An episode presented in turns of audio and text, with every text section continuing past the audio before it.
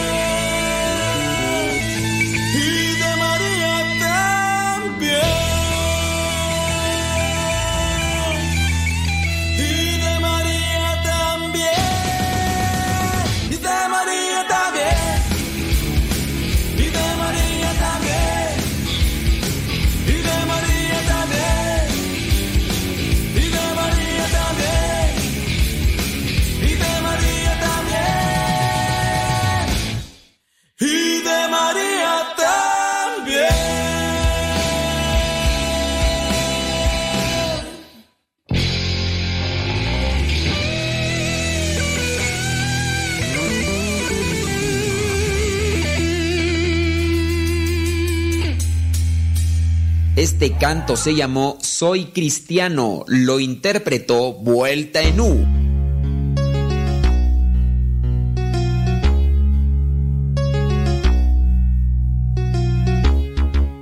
Número 7, así se llama.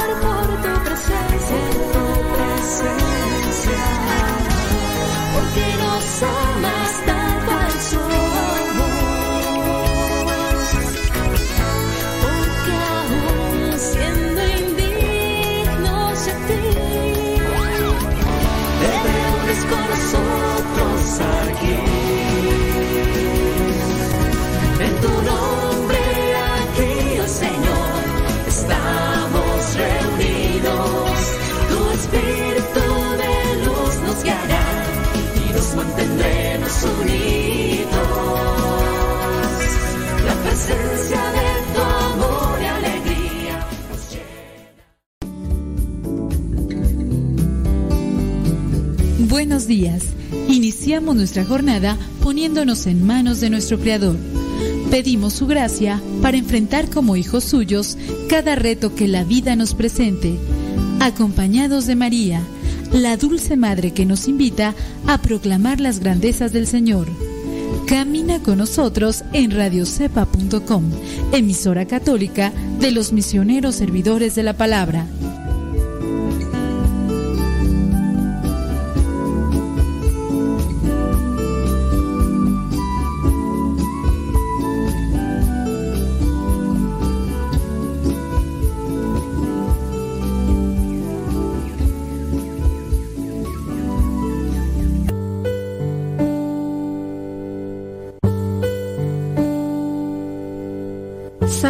Salmo 23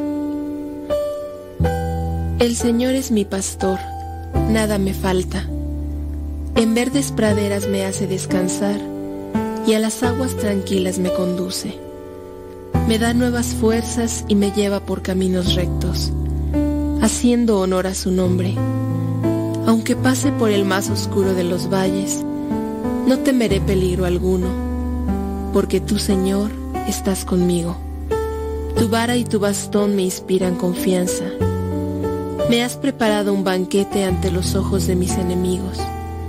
Has vertido perfume en mi cabeza y has llenado mi copa a rebosar. Tu bondad y tu amor me acompañan a lo largo de mis días. Y en tu casa, oh Señor, por siempre viviré. Gloria al Padre, al Hijo y al Espíritu Santo, como era en el principio, ahora y siempre, por los siglos de los siglos. Amén.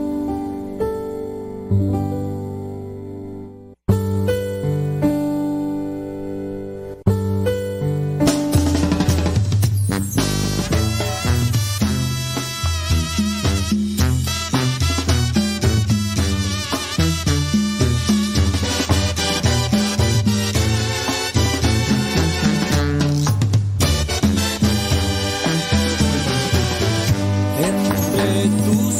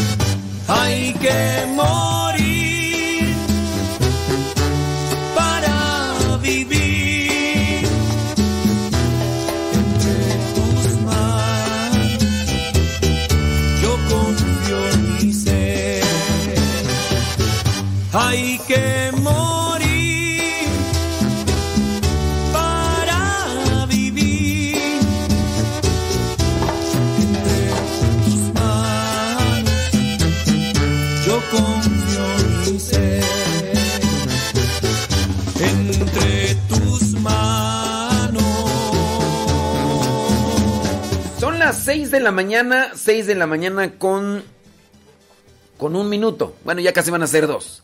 6 de la mañana con dos minutos hora de California. Son las en México Centro, lugar donde nosotros realizamos este programa. Son las 8 de la mañana con un minuto.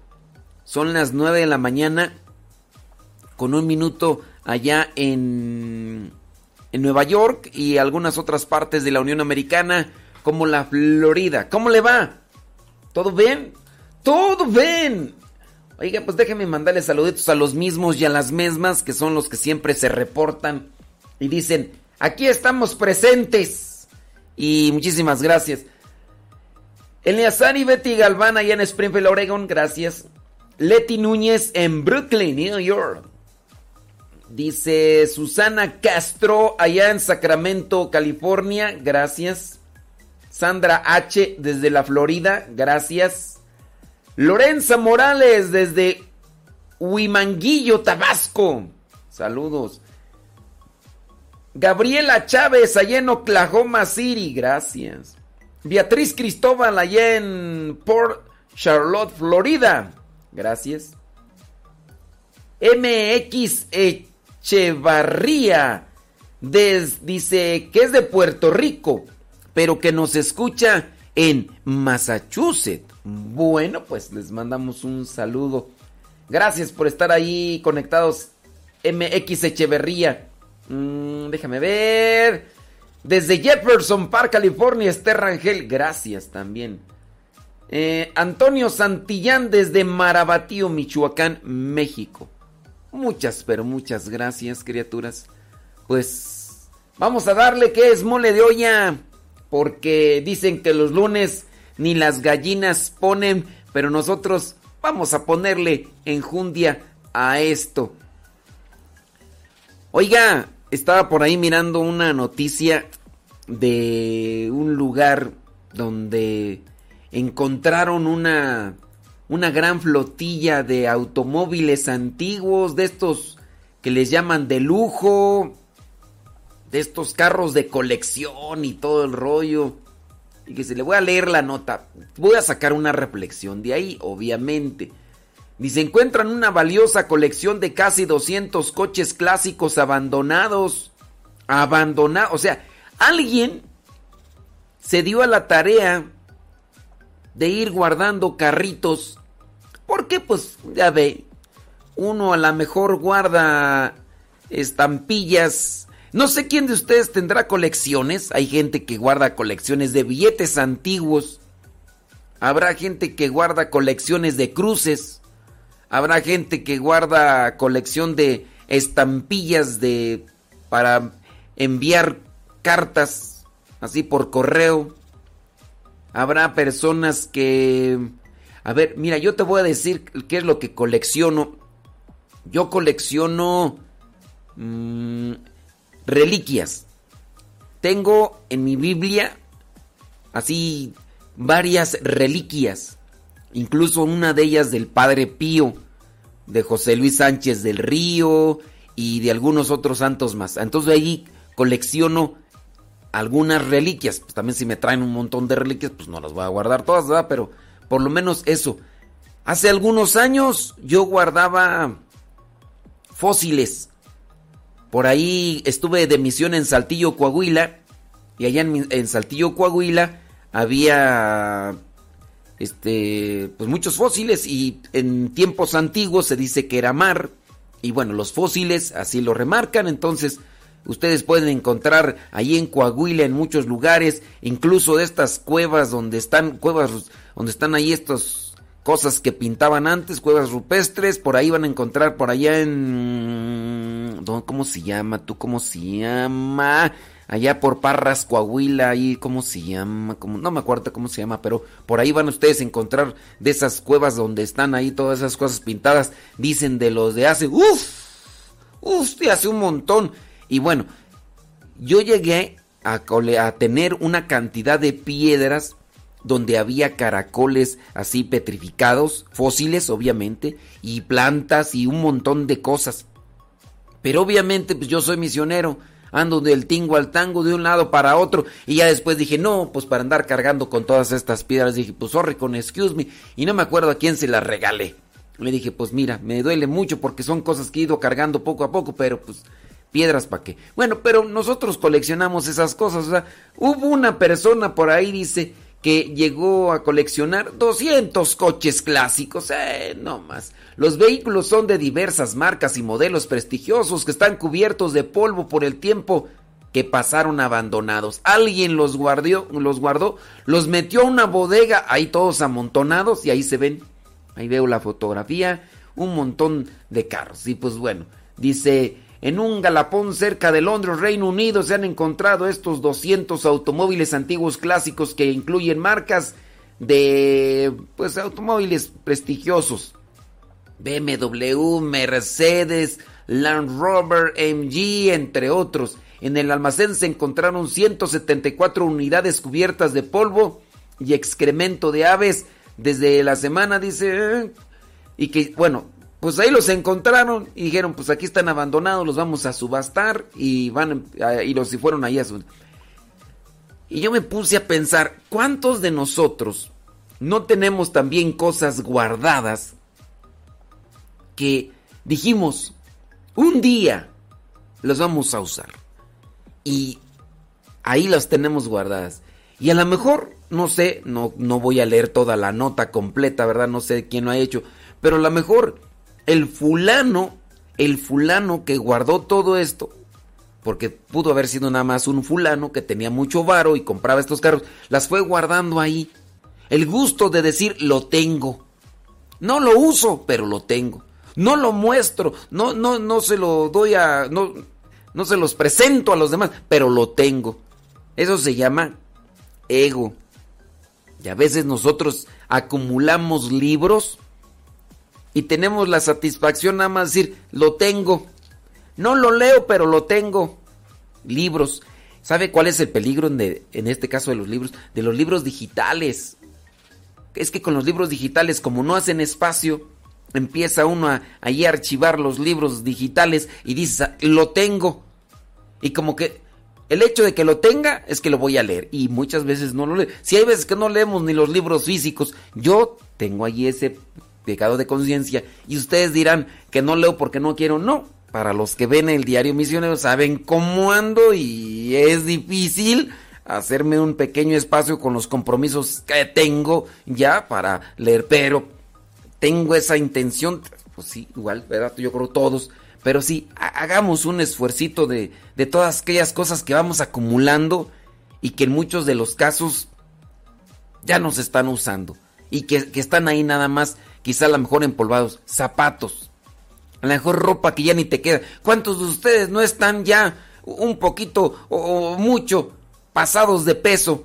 Pero eso sí, no se deshacen de los pantalones o los vestidos o las camisas que usaban cuando eran más delgadillos.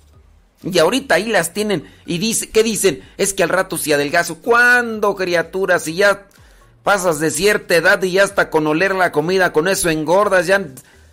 Entonces, tengamos cuidado. No hay que acumular las cosas. No sé si este el el que juntó todas estas cosas, no sé si ya después se petateó y ya mira, de tanto acumular, a lo mejor un día pensó, un día, mire, 174 automóviles ahí escondidos, cerca de 200 automóviles, 200 automóviles casi para utilizar uno al día durante todo el año, ¿verdad? Por 300, ya nomás le faltaban ciento y fracción. Pero uno al día, tenía mucho dinero, sin duda, pero ¿para qué acumularlos? ¿Cuál es el chiste? Y también en nuestro caso, ¿cuál es el chiste de acumular cosas o de tener cosas que, que ni usamos ni, ni, se las damos a los demás para usar? Se lo dejo como reflexión. No nos de dediquemos a acumular cosas que no usamos. Y si las tenemos ahí y podemos usarlas, hay que usarlas. Y esto va para, para todos los sentidos. Bueno, criaturas del Señor, son 11 minutos, 11 minutos después de la hora, hoy día lunes 6 de septiembre, lunes 6 de septiembre del 2021, hoy es día de San Zacarías, San Zacarías, ahorita vamos a hablar quién es San Zacarías, ahorita en el Santoral y otros cuantos santos más. Oiga, el día de ayer se me quedó muy prendido y todavía con la lectura del oficio del, del día de hoy sobre la sordera del corazón. Incluso de eso también habló ayer el Papa Francisco. Eh, sobre esta sordera del corazón cuando Jesús sana a uno que es sordo y tartamudo. Sordo y tartamudo. Y me puse a pensar yo sobre la sordera del corazón cuando hay personas que no quieren progresar, que no quieren avanzar.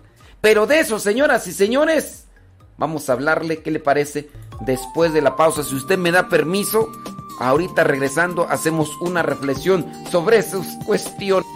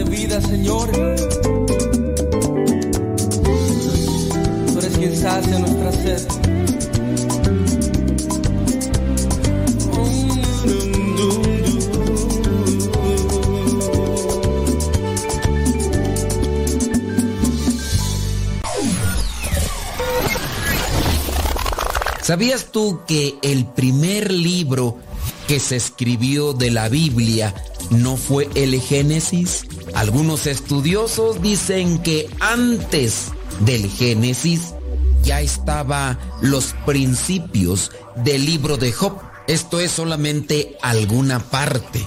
Los exegetas de la Biblia así lo presentan.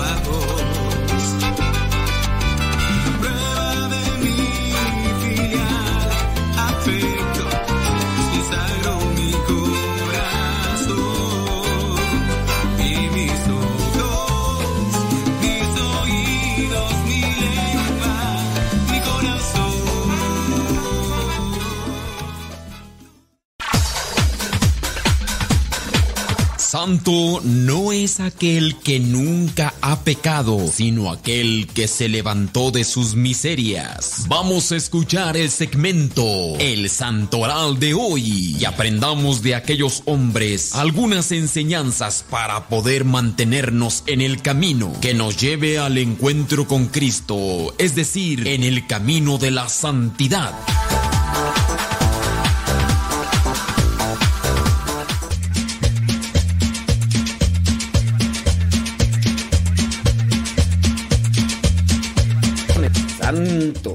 Santo, santo, es el Señor Dios del universo.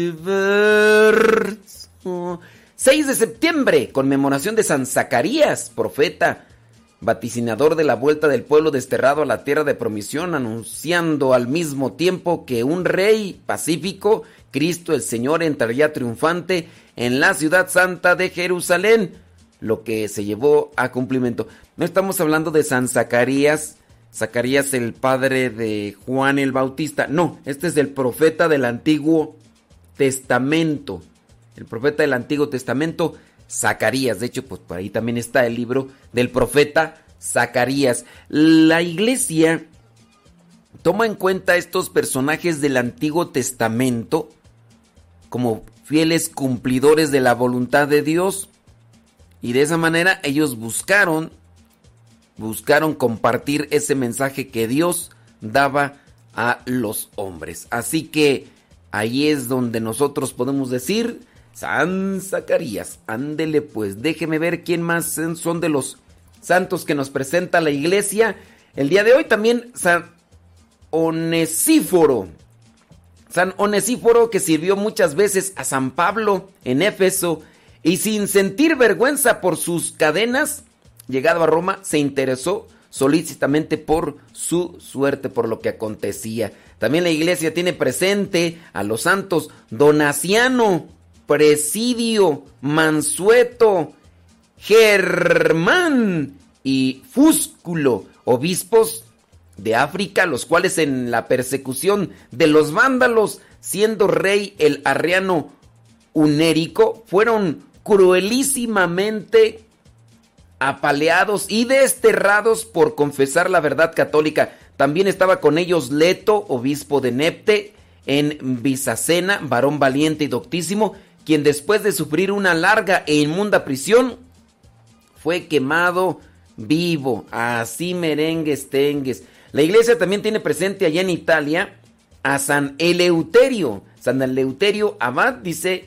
cuya simplicidad y compunción de espíritu alabó el Papa San Gregorio Magno. de allá del siglo VI. La iglesia en la Galia también tiene presente a San Cagnoaldo, obispo del año 632. En Inglaterra, la iglesia tiene presente a Santa Vega, ella monja, y dice cuyo nombre adoptó después la localidad allá en Inglaterra. Murió en el año 660. Y por último, la iglesia tiene presente a San Magno. San Magno, abad del siglo VIII. Y ahí es donde tenemos el santoral del día de hoy. El día de ayer, pues como era domingo, no se mencionó mucho sobre la santa. Ayer fue día de Santa Teresa de Calcuta. Y estaba yo mirando estaba yo mirando unos consejillos que muy bien, ¿verdad? Pueden servir para nosotros. Déjeme ver dónde los, dónde los puse. 15 consejos. Esto fue del día de ayer, ¿verdad? 15 consejos de la Madre Teresa para cultivar la humildad. Yo pienso que si nos hacen falta, no sé usted qué diga, pero ahí le van hablando de los santos. Ahí va la lista de la Madre Teresa de Calcuta para cultivar la humildad. Ay, cómo duele ser humilde. Ay, cómo duele ser así. Habla lo menos posible sobre ti. Consejo de la Madre Teresa.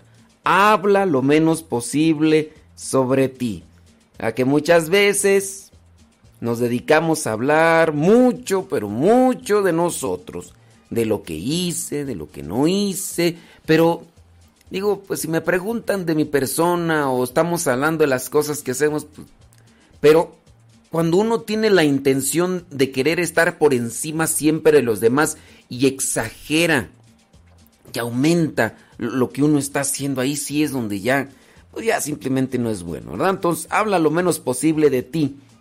Número dos, mantente ocupado en tus propios asuntos y no con los de los demás y no con los de otras personas.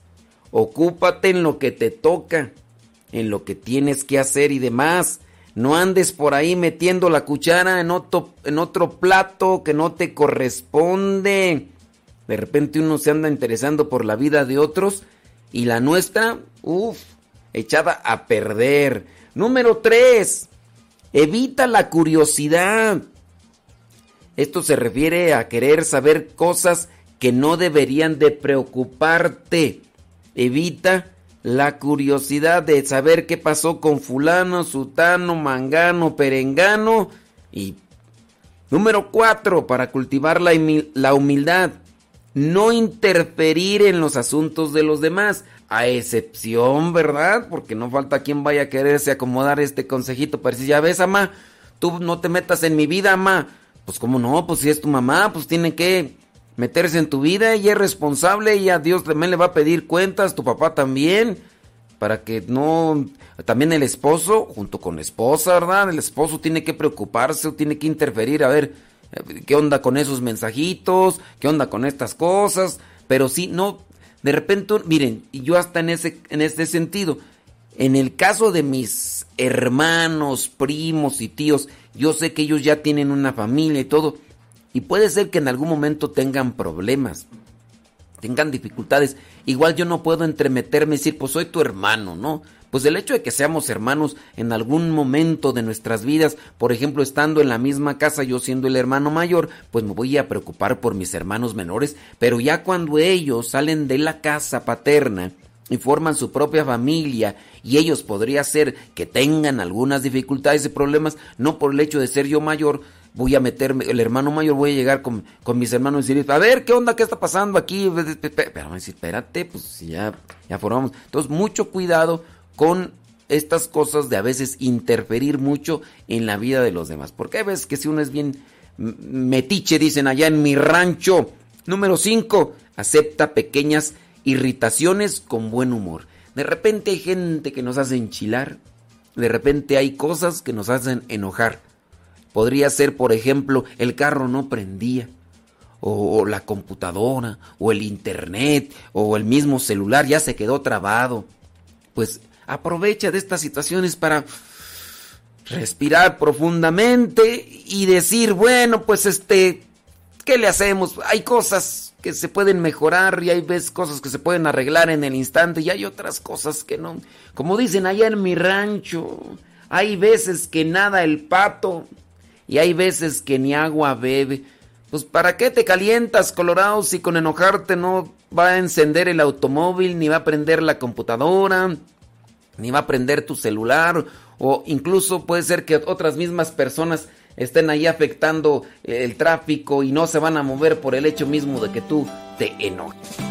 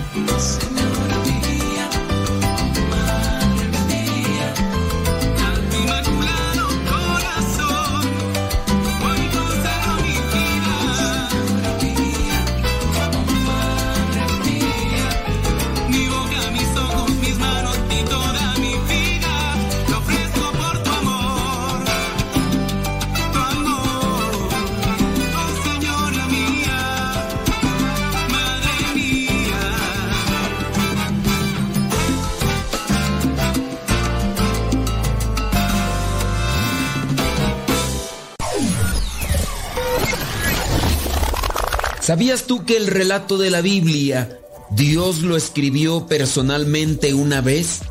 Cuando escribió los diez mandamientos en las tablas de la ley que le entregó a Moisés. El resto de ocasiones inspiró a los hombres para que escribieran por él.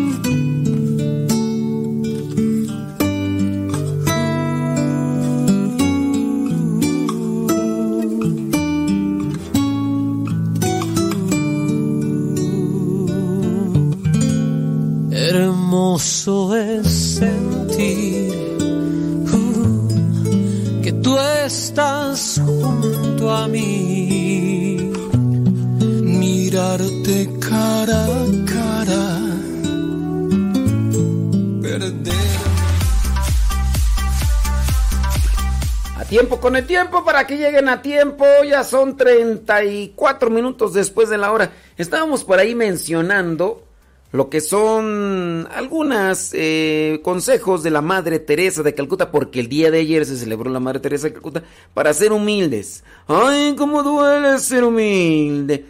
Entonces, acepta pequeñas irritaciones con buen humor. Oye, por cierto, ese ratito estábamos hablando de eh, sobre cómo acumulamos cosas. Y me llamó la atención mucho el comentario de Leti. Dice Leti en su comentario, Dice, yo nada más vine aquí a acusarme de que acumulo zapatos. ¿Quién acumula más zapatos, hombres o mujeres? Dice Leti que ella acumula zapatos, pero dice que ayer ya los mandó a México. Entonces Leti ha de estar, suponemos, en Gringolandia, pienso yo. Dice, y tiene razón, padre, uno ya no sabe ni lo que guarda uno ya no sabe ni lo que guarda y eso es lo peor. O sea, que acumulas las cosas, puede ser, mira, a veces estamos, mmm, algunos de nosotros que somos muy tilicheros. Yo, por ejemplo, encuentro una tuerquita o un tornillo y lo guardo. Digo, ¿por qué tirarlo a la basura? Un día lo voy a ocupar. Pero yo medio me acuerdo de las cosas que voy juntando. El día de ayer teníamos un problema con una computadora que se utiliza aquí para que se puedan hacer eh, estas conexiones a través del Zoom con otros hermanos de comunidad. Y entonces había un desperfecto en la computadora porque por el micrófono y todo eso, ya que queríamos conectar un micrófono, no el de la computadora que tiene como tal, sino un micrófono externo, pero cuando se conectaba el micrófono externo, pues nomás no funcionaba. Y había un problema en lo que era la tarjeta de audio de la computadora. Y entonces, pues ya estuvimos ahí mirando. Entonces, miré que la conexión, el conector para el micrófono estaba diferente. Y les dije a los hermanos con los que estábamos ahí trabajando, déjame ver, creo, creo que hace algún tiempo yo adquirí esta pieza que se necesita aquí. Permíteme ahorita. Y fui y revisé y sí la tenía ya no hubo necesidad de ir a comprarla porque tenía ese conector y sabía dónde. Eso es, el- eso es lo bueno, digo, hay que guardar las cosas. Pero otra cosa, ¿verdad? Es como cuando nada más dices, lo tengo. Ahí está, y ni lo vas a usar, ni tienes intención de usarlo solamente para decirle a los demás, yo sí lo tengo, yo sí lo tengo. Pero bueno, ya Leti se acusó, ella vino a hacer una confesión general que acumula zapatos, pero ya también dice que ya, ya los acomodó y los mandó a México. Quién sabe a dónde, cómo, cuándo, pero pues qué bueno que ya se deshizo de ellos. Dice por acá Celia Gámez allá en London, California. Ándele, saludos. No te detengas. Bueno, estábamos, acepta pequeñas irritaciones con buen humor. 6. No te detengas en las faltas de los demás. No te detengas. Si bien otra persona puede cometer errores, puede cometer faltas, pero cuando nosotros nos quedamos atascados ahí y tú dijeras un día, dos días, no, criatura, hay gente que se eh, vive atascados en las faltas y en los problemas de los demás un mes. Y como viven atascados en los problemas de los demás, no se hablan. Pero ¿sabes cuál es lo peor? Que son personas que viven en una misma casa. No, déjame decirte, lo peor todavía. Se acuestan en la misma cama porque son esposos. No, deja de eso. Tres meses sin hablarse y se acuestan en la misma cama. Y así habrá personas que después de 11, 12 años viven atascadas en las faltas de los demás y en el pasado y se las siguen reprochando y reprochando y reprochando. Ande pues, hombre. No te detengas en las faltas de los demás, dice la Madre Teresa. Número 7. Acepta censuras, incluso si no son merecidas. De repente, por ahí vienen cierto tipo de censuras. Acéptalas si hay forma de acomodar la situación porque es una injusticia, hay que acomodarla. Si no se puede acomodar, mejor hay que aceptarlas y ofrecerlas. Hay que mirar también cada situación, ¿verdad? Para tratar de tener presente esto, digo, porque pues no nada más eh, que vengan y que me acusen de algo y voy a aceptarlo, pues no, ¿verdad? Número 8, ceder a la voluntad de los demás. Ceder a la voluntad de los demás también hay que analizarlo en cierto sentido, porque imagínate que los diputados o que los senadores vengan y aprueben leyes que estén en contra de la diaman, ay, pues bueno, yo voy, como dijo ahí, hay que ceder a la voluntad de los demás, pues no, por ejemplo, hoy acá en México hay que hacer mucha oración y de verdad hacer una oración así sincera, cada quien ahí desde sus lugares, ¿para qué? Porque acá en México están queriendo ya aprobar esto del aborto y andan queriendo acomodar las cosas para aprobarlo a nivel nacional, así como ya hace eso en Estados Unidos. Y ya ven que en Estados Unidos por ahí hubo un estado, creo que es el de de Texas, que les dijo a los al gobierno federal, dijo, ¿saben qué? En todo el país que hagan como les dé su regalada y antojada gana, aunque se digan católicos, pero andan matando niños y demás. Estos niños que mueren es un pecado que uno se echa encima y también los que votan teniendo en cuenta que eso es lo que van a hacer los políticos con tal de que les den papeles para Estados Unidos, yo voy a votar por este político que me dé papeles, aunque no importa que ponga leyes que maten niños y demás. Bueno, pues allá con Dios. Número 9 acepta insultos y heridas, bueno, también dependiendo de qué circunstancia, ¿verdad? 10. Acepta el desprecio, ser olvidado y desatendido. Están fuertes las, eh, los consejos de la Madre Teresa para ser humildes. Cada quien hay, tenemos que ir acomodándolos, ¿verdad? 11. Sé cortés y delicado incluso cuando seas provocado por alguien. Yo creo que ahí es donde más se puede aprovechar para crecer en la humildad. Que en esos casos, cuando me hacen enchilar y me hacen enojar, sea cortés, sea amable, sea paciente, sea comprensivo y sea misericordioso. Ahí es donde más se crece en la humildad, porque en la dificultad, en la tensión y en la prueba es donde más nos fortalecemos y más en esta virtud que tanto necesitamos. Número 12. No busques ser admirado y amado. No busques ser admirado y amado.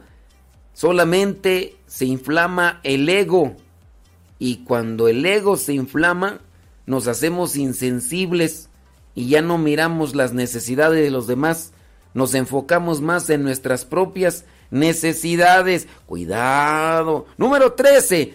No te protejas detrás de tu propia dignidad. No te protejas detrás de tu propia... 14. Cede en discusiones. Incluso cuando tengas la razón. Hay ciertas discusiones en las que uno puede ceder. Yo tengo la razón. Son una, por ejemplo, ¿cuál? A ver, este... Ok. Estoy en la fila para comprar ciertos productos ahí en el mercado, ¿no? Voy a hacer la fila y llega una señora y se mete. Señora, ¿por qué se mete? Yo estaba aquí antes que usted. No es cierto, yo llegué y usted no estaba. Mm, pues usted no me vio, pero yo llegué aquí. Pero señora, ¿por qué no sea abusiva? O estás esperando subirte el avión o, o, en el tráfico. Pero señora, señor, no sea abusivo. ¿Por qué está metiendo así? Usted no me vio. Ya, está bien. Está bien, voy a ceder ante esa situación, ¿no? Ceder en discusiones incluso cuando, cuando tengas la razón. Eh, número 15 y última. Elige siempre la tarea más difícil dentro de las cosas que te tocan hacer. Elige la tarea más difícil dentro de las tareas que te tocan realizar. Bueno, pues ahí está, señores, señores. Son unos consejitos de la Madre Teresa de Calcuta para ser más humilde. Por acá estoy mirando sus mensajes. Saludos, dice Lupita Medina desde Los Ángeles, California. Gracias, muchas gracias. Saludos, dice, déjame ver.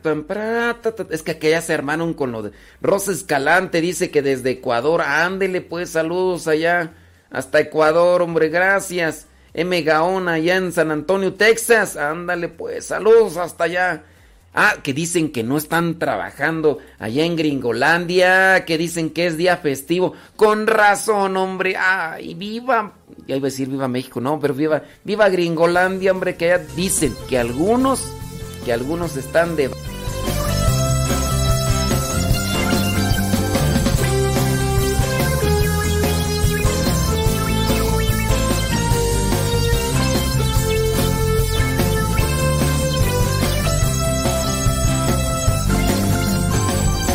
oídos susurra, muy quedó la misma canción. La canción para jóvenes con corazón. En verdad yo te digo, como tú no encuentro a nadie mejor. Créeme mi amigo, no hay como tu corazón.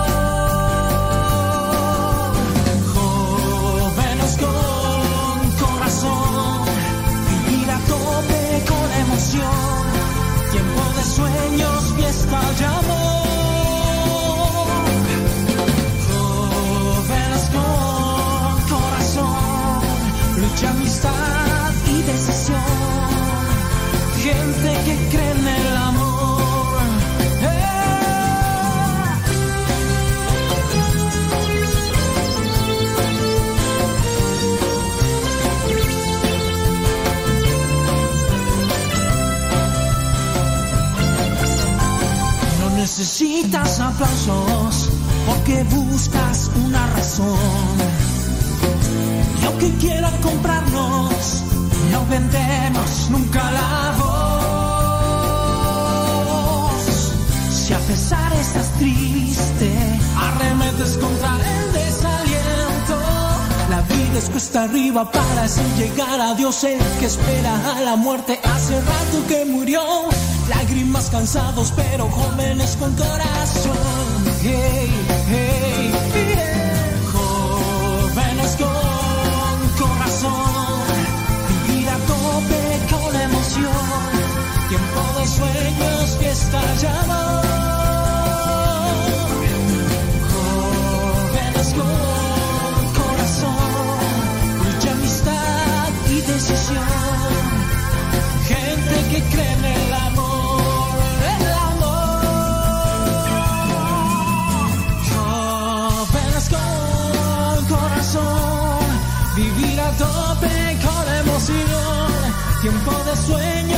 Estallamos quienes son jóvenes con corazón, lucha amistad y decisión.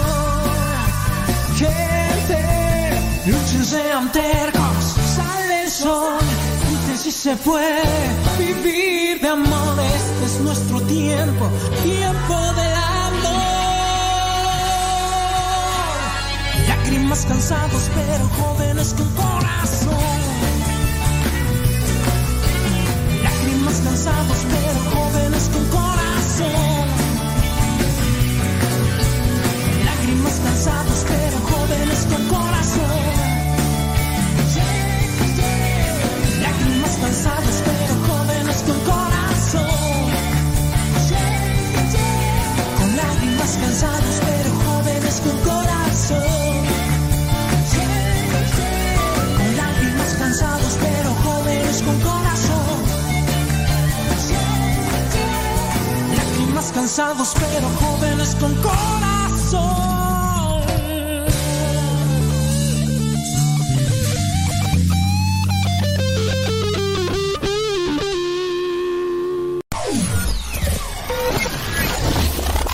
¿Sabías que en la Biblia se encuentran muchos nombres de personas? Los más cortos son Og, Erk y el nombre más largo en la Biblia es Maer Salal Hasbaz, que se encuentra en el libro del profeta Isaías, capítulo 8, versículo 1.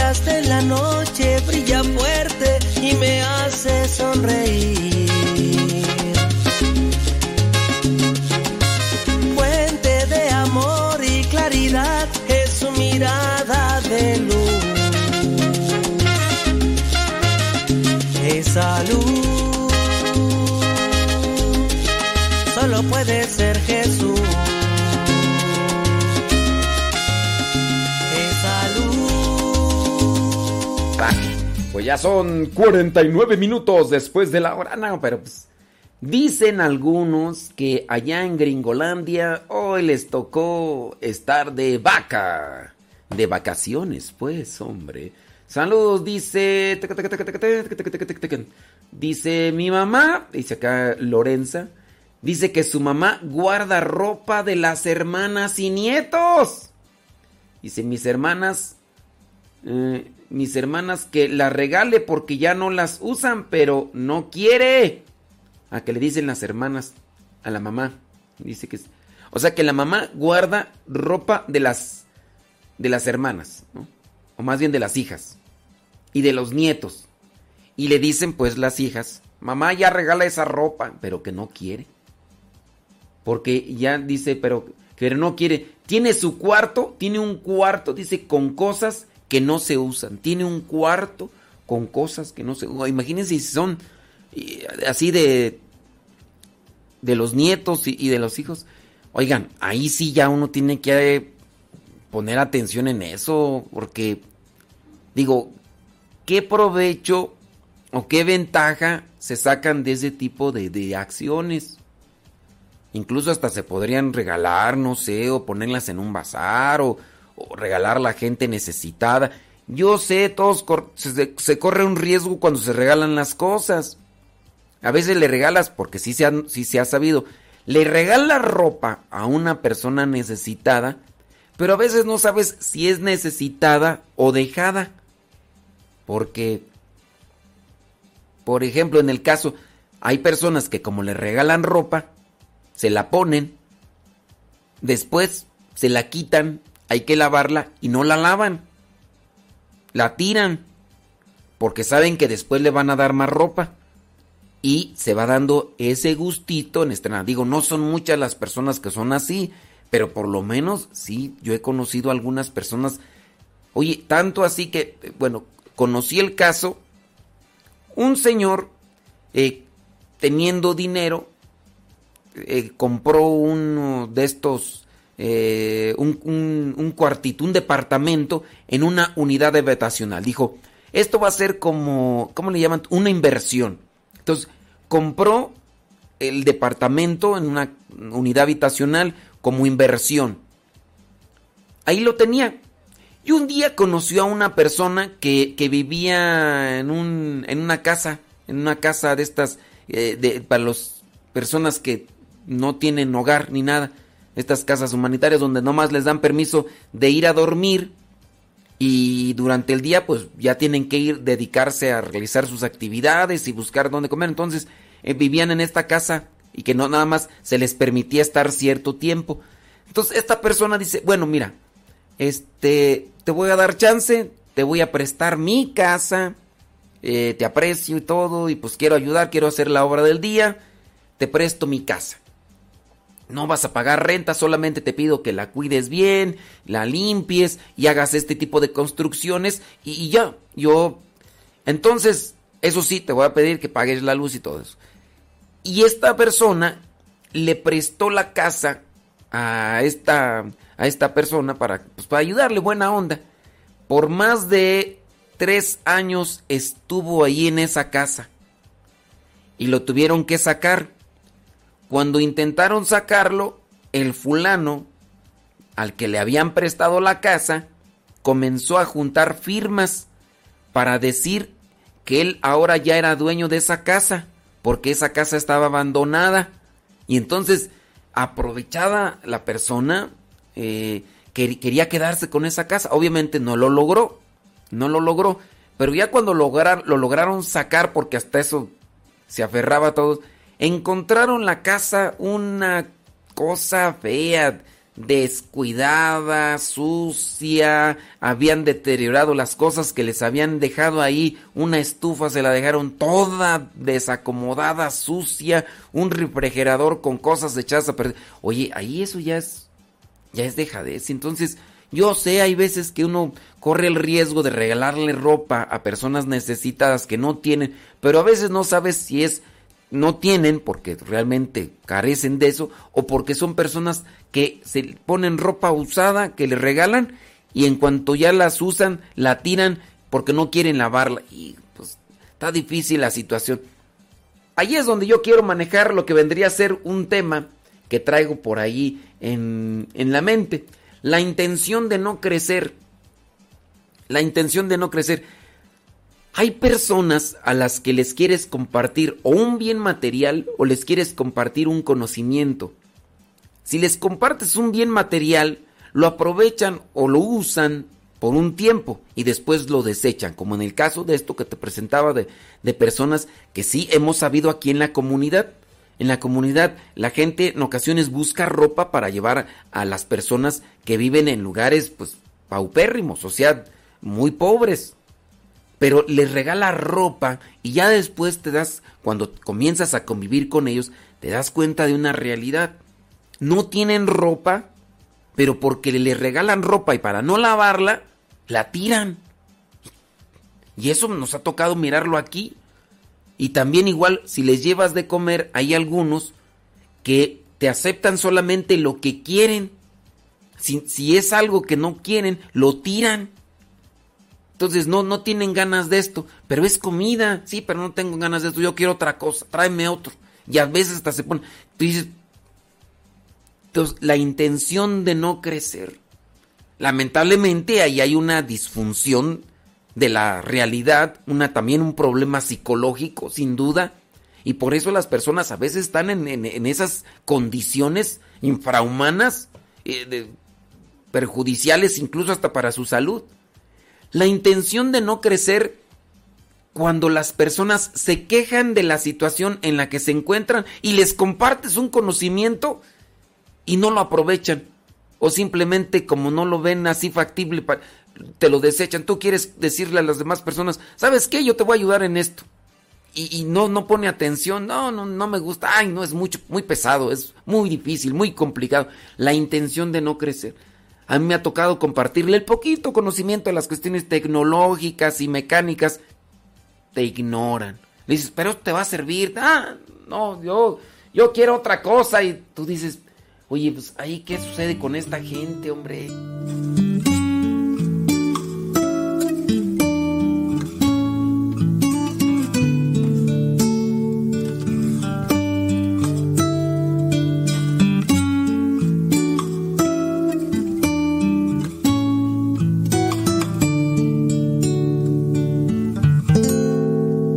Abrázame, Señor.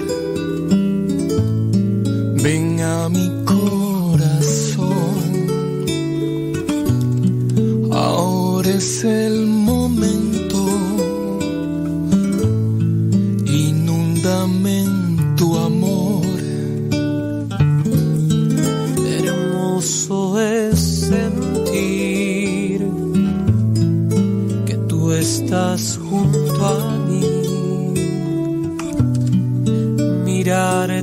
cara a cara. Perderme en tu mirada. En tus brazos yo me entrego. Quiero llamarte Padre, arrullarme en tu pecho, sentir tu corazón.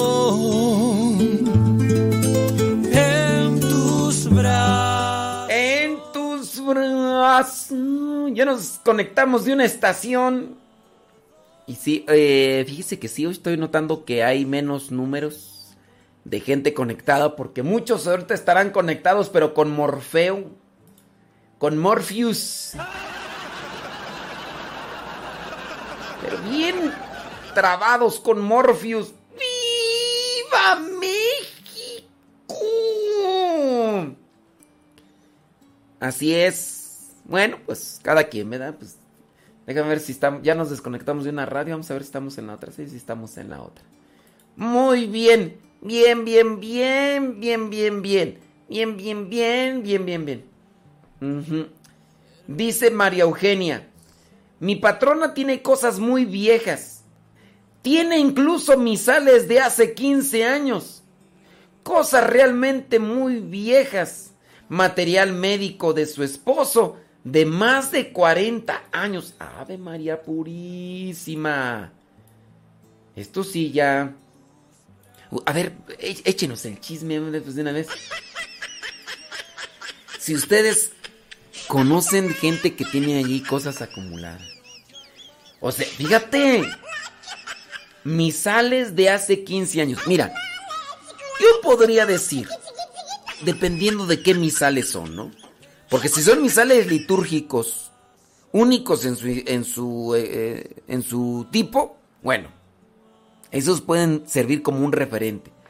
Pero misales así normales de esos que compras para, para ir a misa, como los que se usaban, por ejemplo, ahí en el Sagrado Corazón de Jesús, ahí en la parroquia en Lincoln Heights, eh, pues de esos misales, pues no, o sea... Pero si son mis- misales únicos, bueno, ahí habría una excepción, pero no tanto así como en el caso de, de ese tipo de, de, de misales, oye, que pues que no, no tienen pues una... Así, un, así es como no sobresalen. Y luego dice que tiene equipo médico de su esposo de más de 40 años. Sin duda, ese equipo médico de más de 40 años ya no tiene una función. Pero no sé, a veces pudiera ser que dicen, ¿para qué lo tiro? Nomás va a andar ahí rondando. Y voy a empezar a justificar, yo creo.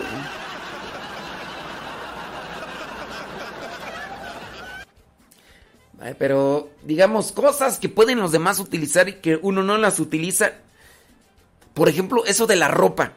Yo nomás le tiro a lo de la ropa. Y a lo de los zapatos. Yo podría decir, por ejemplo, en mi caso, qué tornillos, qué cables, que un desarmador, que me los encuentro así y los guardo. Digo, "Bo- esto se puede ocupar.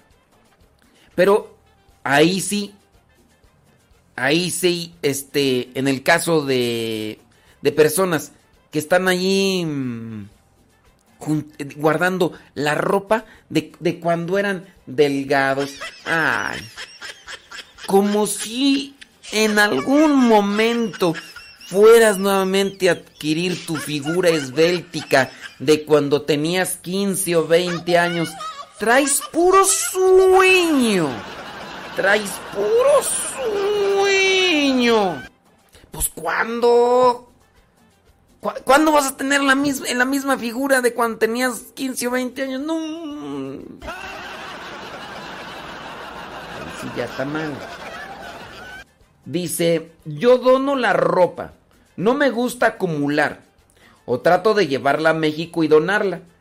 Les comparto que mi esposo y yo compramos ropa y zapatos para regalar a niños del pueblo. Bueno, ahí es otra cuestión, ¿verdad? El ser caritativo.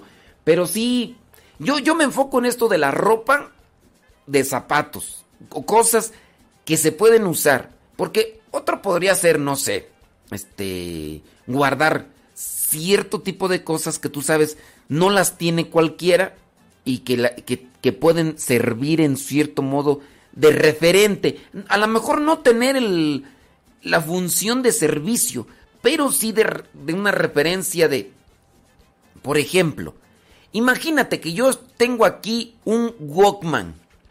Un Walkman que compré en Estados Unidos. Yo en Estados Unidos en el año 97, 96, 98, no recuerdo muy bien cuándo compré este Walkman. Me acompaña para ser misionero. Anda conmigo cuando soy misionero. Cuando yo entro al noviciado, entonces cuando yo entro al noviciado me dicen, ¿sabes qué? Tú ya dentro de una vida religiosa no puedes tener un Walkman. Y entonces tienes que entregármelo. Yo lo voy aquí a guardar. Y lo guardaron.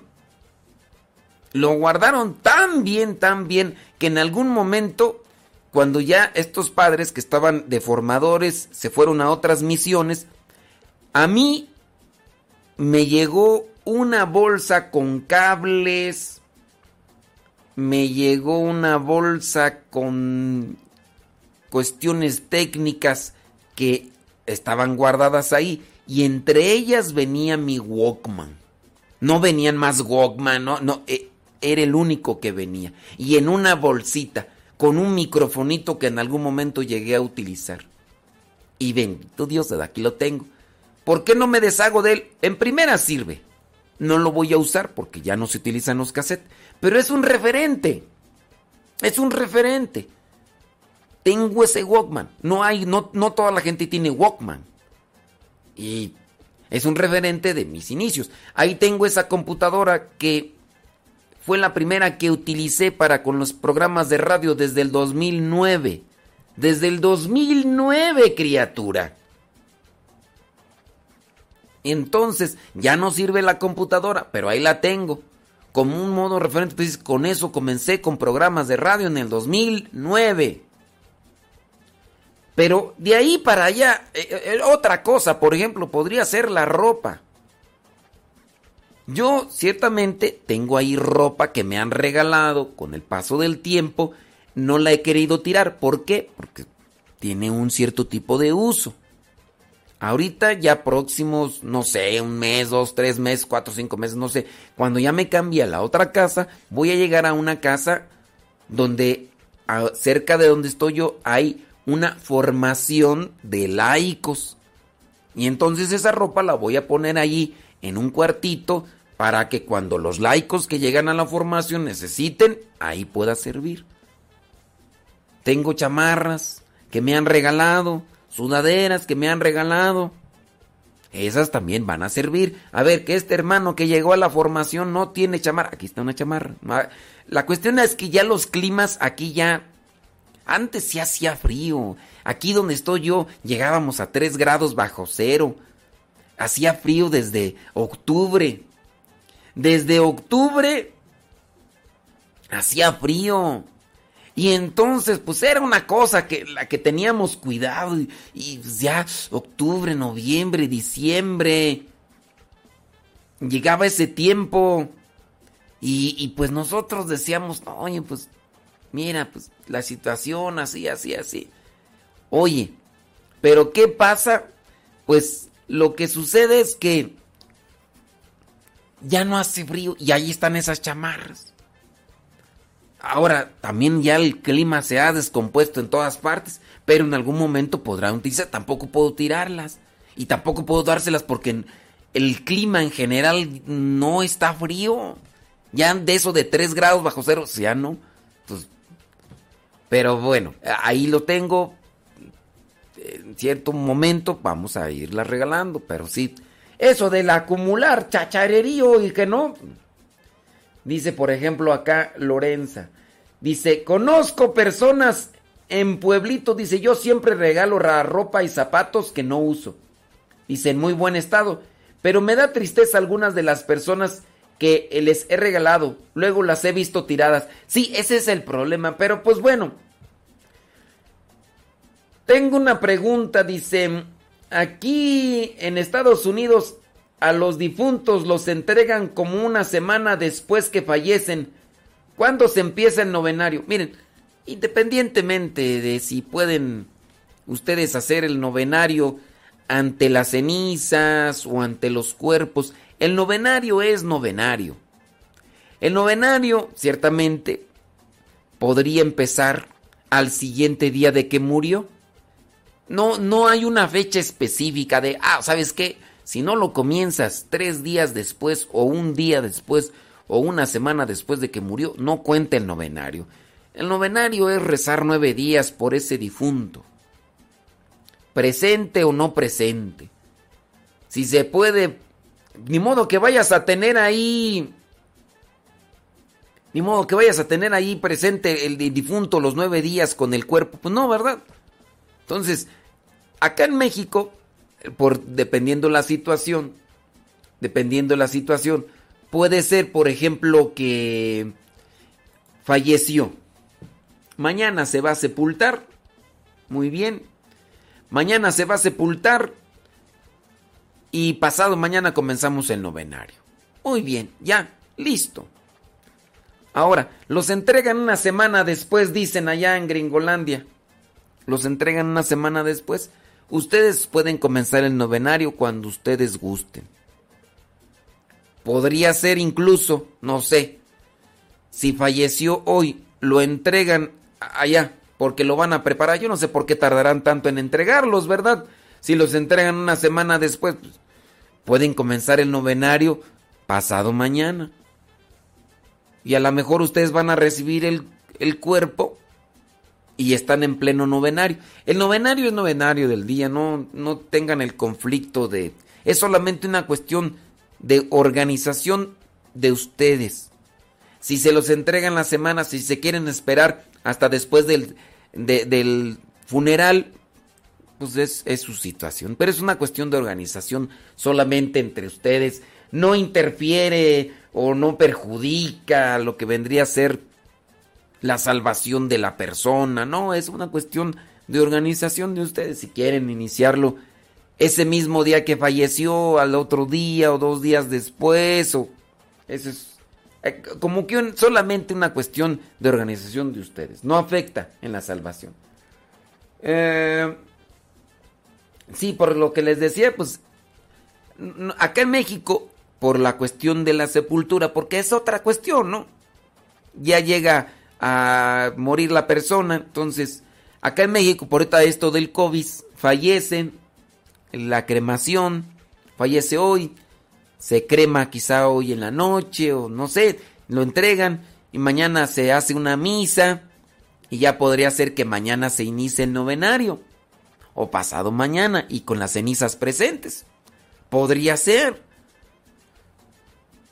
Pero si hay que buscar un lugar apropiado para que estén, en las cenizas, ¿no? Entonces hay que buscar un lugar apropiado, no tenerlos en las casas, ni tampoco tirarlos en, en la calle o cosas así. Así que ahí yo se los dejo para que ustedes lo tengan. A ver, déjame ver qué más acá. Dice por acá, padre, yo me acuso de tener mucha ropa hasta nueva pero ya la he sacado para regalar al templo de mi comunidad. la llevé. Acá dice Ivonne. Bueno, Ivonne, pues ya. Se acusa Ivonne. Acá hace una confesión general. Dice, ¿qué más tú? Mm. Dice que su mamá también guarda la ropa de nosotros. Fíjense, eh, yo es ahí donde pondría un cuestionamiento. Mamás, ¿por qué guardar la ropa de los hijos? Pero eso sí, en su medida buscar la manera de, de darla a quien la puede usar y que la aproveche. Porque les digo, ese es otro problema con la gente que a veces está en una situación de, pobreza. Yo conocí a, un señor que trabajaba en Guadalajara en estos organismos que se llama Caritas y era lo que nos platicaba también de personas que, que son inmigrantes, o sea, que vienen de otro país y que se les regala ropa pero que pues como los inmigrantes dicen, pues no puedo ir cargando toda la ropa, entonces les regalan ropa y si ven que está mejor que la que traen, se quitan la que traen, se ponen la que les dieron y así, así están y no... Pero hay veces que están en el mismo lugar, por ejemplo, ahí en Guadalajara, platicaba, él dice, hay veces que se quedan aquí hasta tres meses.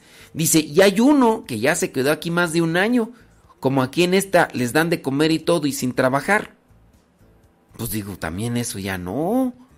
O sea, sin trabajar y no es acomedido. O sea, tú dijeras, bueno, no trabajo porque no me pueden dar trabajo porque soy migrante, pero soy acomedido, en este lugar me dan de comer, a ver, ¿en qué les ayudo? Vamos a limpiar aquí, vamos a barrer aquí, vamos a trapear aquí. Pues hay que acomedirse, ¿no?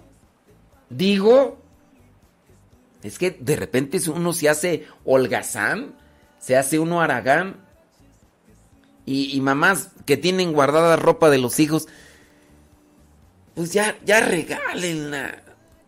Pues sí, pues ya para qué la tienen ahí nada más. Ahí acumulada, pues sin... Digo, digo, digo, ¿no? ¿Usted qué piensa? A ver, a lo mejor es un valor sentimental.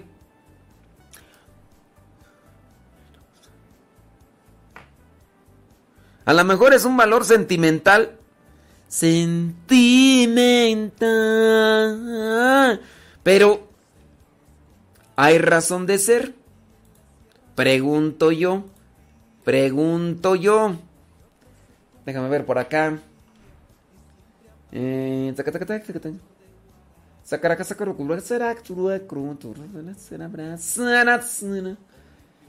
Dice, mi, dice acá Yuri que su mamá tiene toda la ropa y zapatos desde que estaban chicas. Y que son 11. Y que la ropa la tiene guardada para cuando regresen. A ver, mamás. ¿Por qué Yo sé, a lo mejor tiene un, un valor sentimental. Van a decir, ay, es que es de mi baby. Es de mi baby. Ay, es que es de mis hijos, mis hijos, ay, mis hijos. Pero eso sí, yo, yo sí les diría, traten de, de regalarla con gente pues que, que la aproveche. Porque también puede ser que la den con personas que no, Sí, pues hay que también, hasta eso uno tiene también que ser precavido. Dice, sí se puede, yo hace tres años bajé casi 70 libras. Mm, pues, ojalá haya sido así por mera voluntad, porque hay veces que sí se baja, pero por enfermedad y todo eso.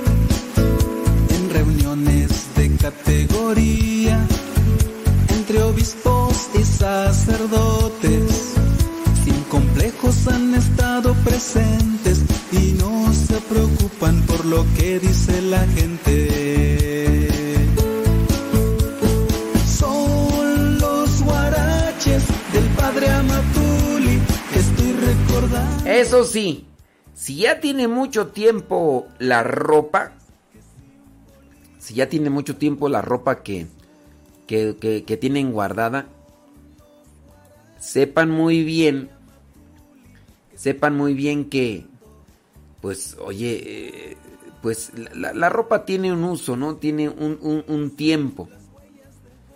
Y entonces, hablando de esa situación, pues yo considero que a lo mejor ya está... Hasta puede ser que la ropa ya esté apolillada en ciertos casos. Entonces, también eh, chequen eso porque pues si van a regalar ropa y ya no tiene un uso como tal, pues pues ya para qué, ¿verdad? Pues si ya está toda apolillada ya hace un montón de tiempo, pues Son los guaraches del padre estoy recordando. Guaraches que simbolizan las huellas de Jesús.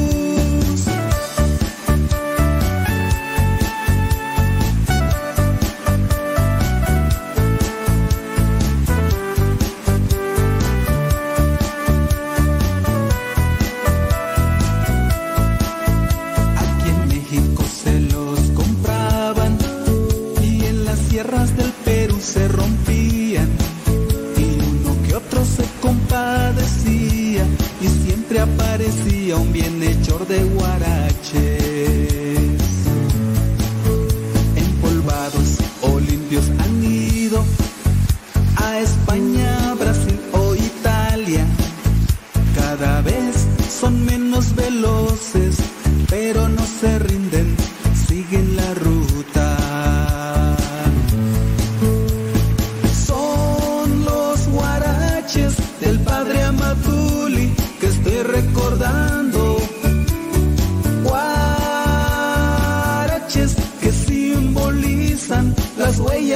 Jesús. Son los guaraches del padre Amatuli que estoy recordando. Guaraches que simbolizan las huellas de Jesús.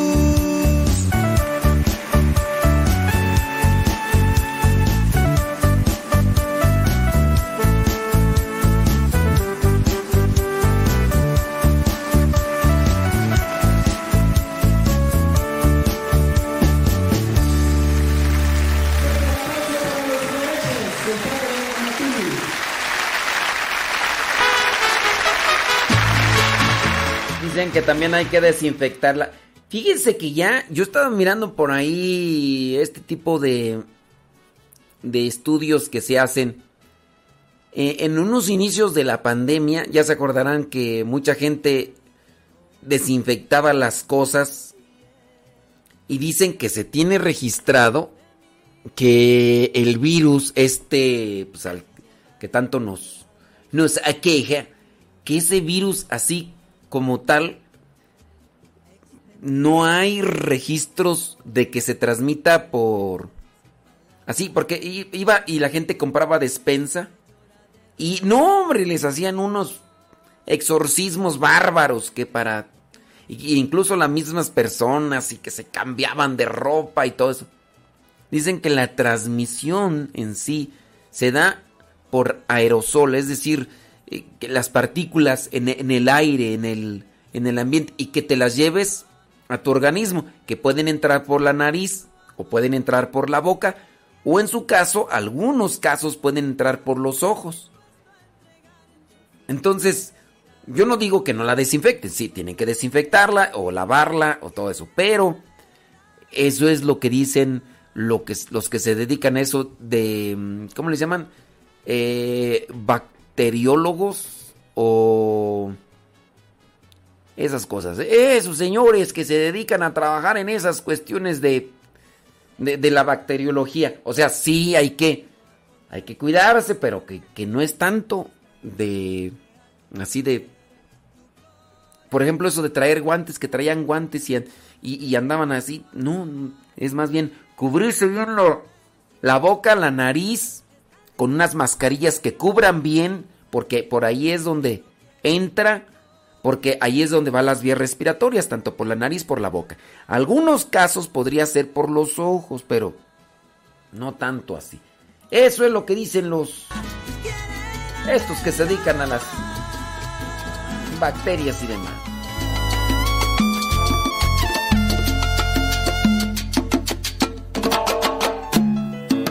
Desorden y mi inseguridad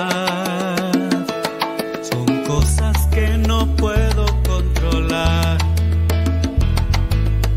Mi flojera que me desespera no la soporto más, pues cansado estoy de tanta inestabilidad en mí.